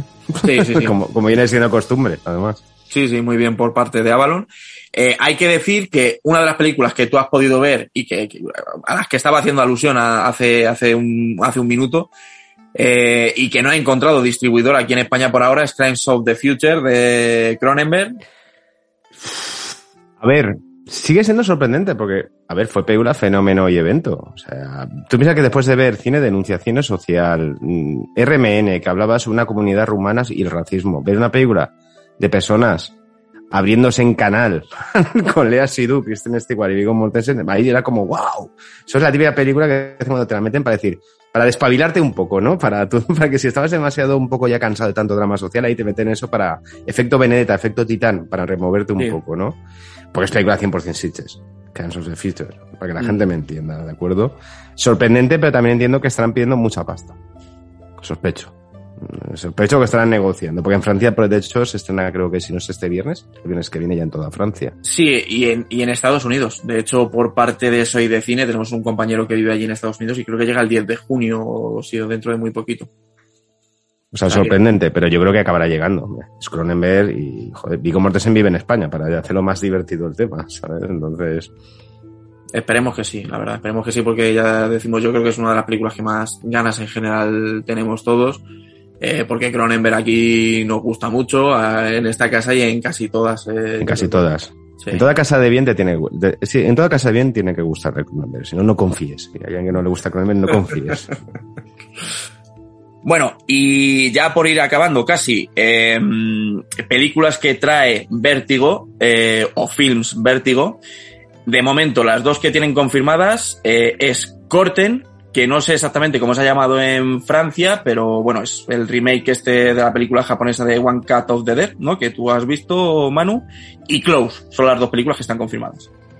A ver, la primera quien, como tú bien indicas, quien haya visto la película japonesa no se va a llevar a sorpresas porque a grandes rasgos es la misma película. O sea, secuencia tras secuencia. Lo único con un poco más festiva o intentado el director de The Artist que sea más francesa. Y para eso está Komaduri, que creo que es el actor más francés de, que pueda haber en este mundo junto a Vincent Castle. Y la verdad es que tiene vocación de funcionar muy bien en taquilla, pero siempre y cuando creo que es una película hecha para todo aquel que desconozca o no haya visto la película original es igual, ¿no? O sea, quiero decir, es así, en plan como si fuera Fun Footage, ese estilo. Es lo ¿no? mismo, es que es lo mismo. Mm. Bueno, es que es la misma película. Lo Me resulta curioso que este, que este director se haya metido en esto, ¿no? En hacer un remake que además también fue bastante reconocido en, en su día. Bueno, reconocido dentro de lo que es a lo mejor por, por, por algunos que, que pues somos más cinefilos de... Cafeteros de sitios, Sí. ¿no? exacto, exacto. Pues bueno, pues sí, eh, yo la veré por curiosidad, porque sí que le tengo bastante cariño a la, a la cinta original, me, me, reí mucho, me divertí muchísimo viéndola, y bueno, pues por curiosidad siempre me interesa, con los remakes de este estilo que son pues casi calcos, me interesa un poco por eso, básicamente. Eh, bueno, luego por parte de Beating Pictures eh, llega Holly Spider, que bueno, esta también ha sido una de las casi pro protagonistas de, esta edición. Yo ya he dicho que me ha entrado bastante curiosidad por, todo el argumento que comentaba antes eh, Manu. Eh, y bueno, aquí hemos hablado ya en, el podcast de ella, porque justo han, traído el tráiler aquí a España hace unos días.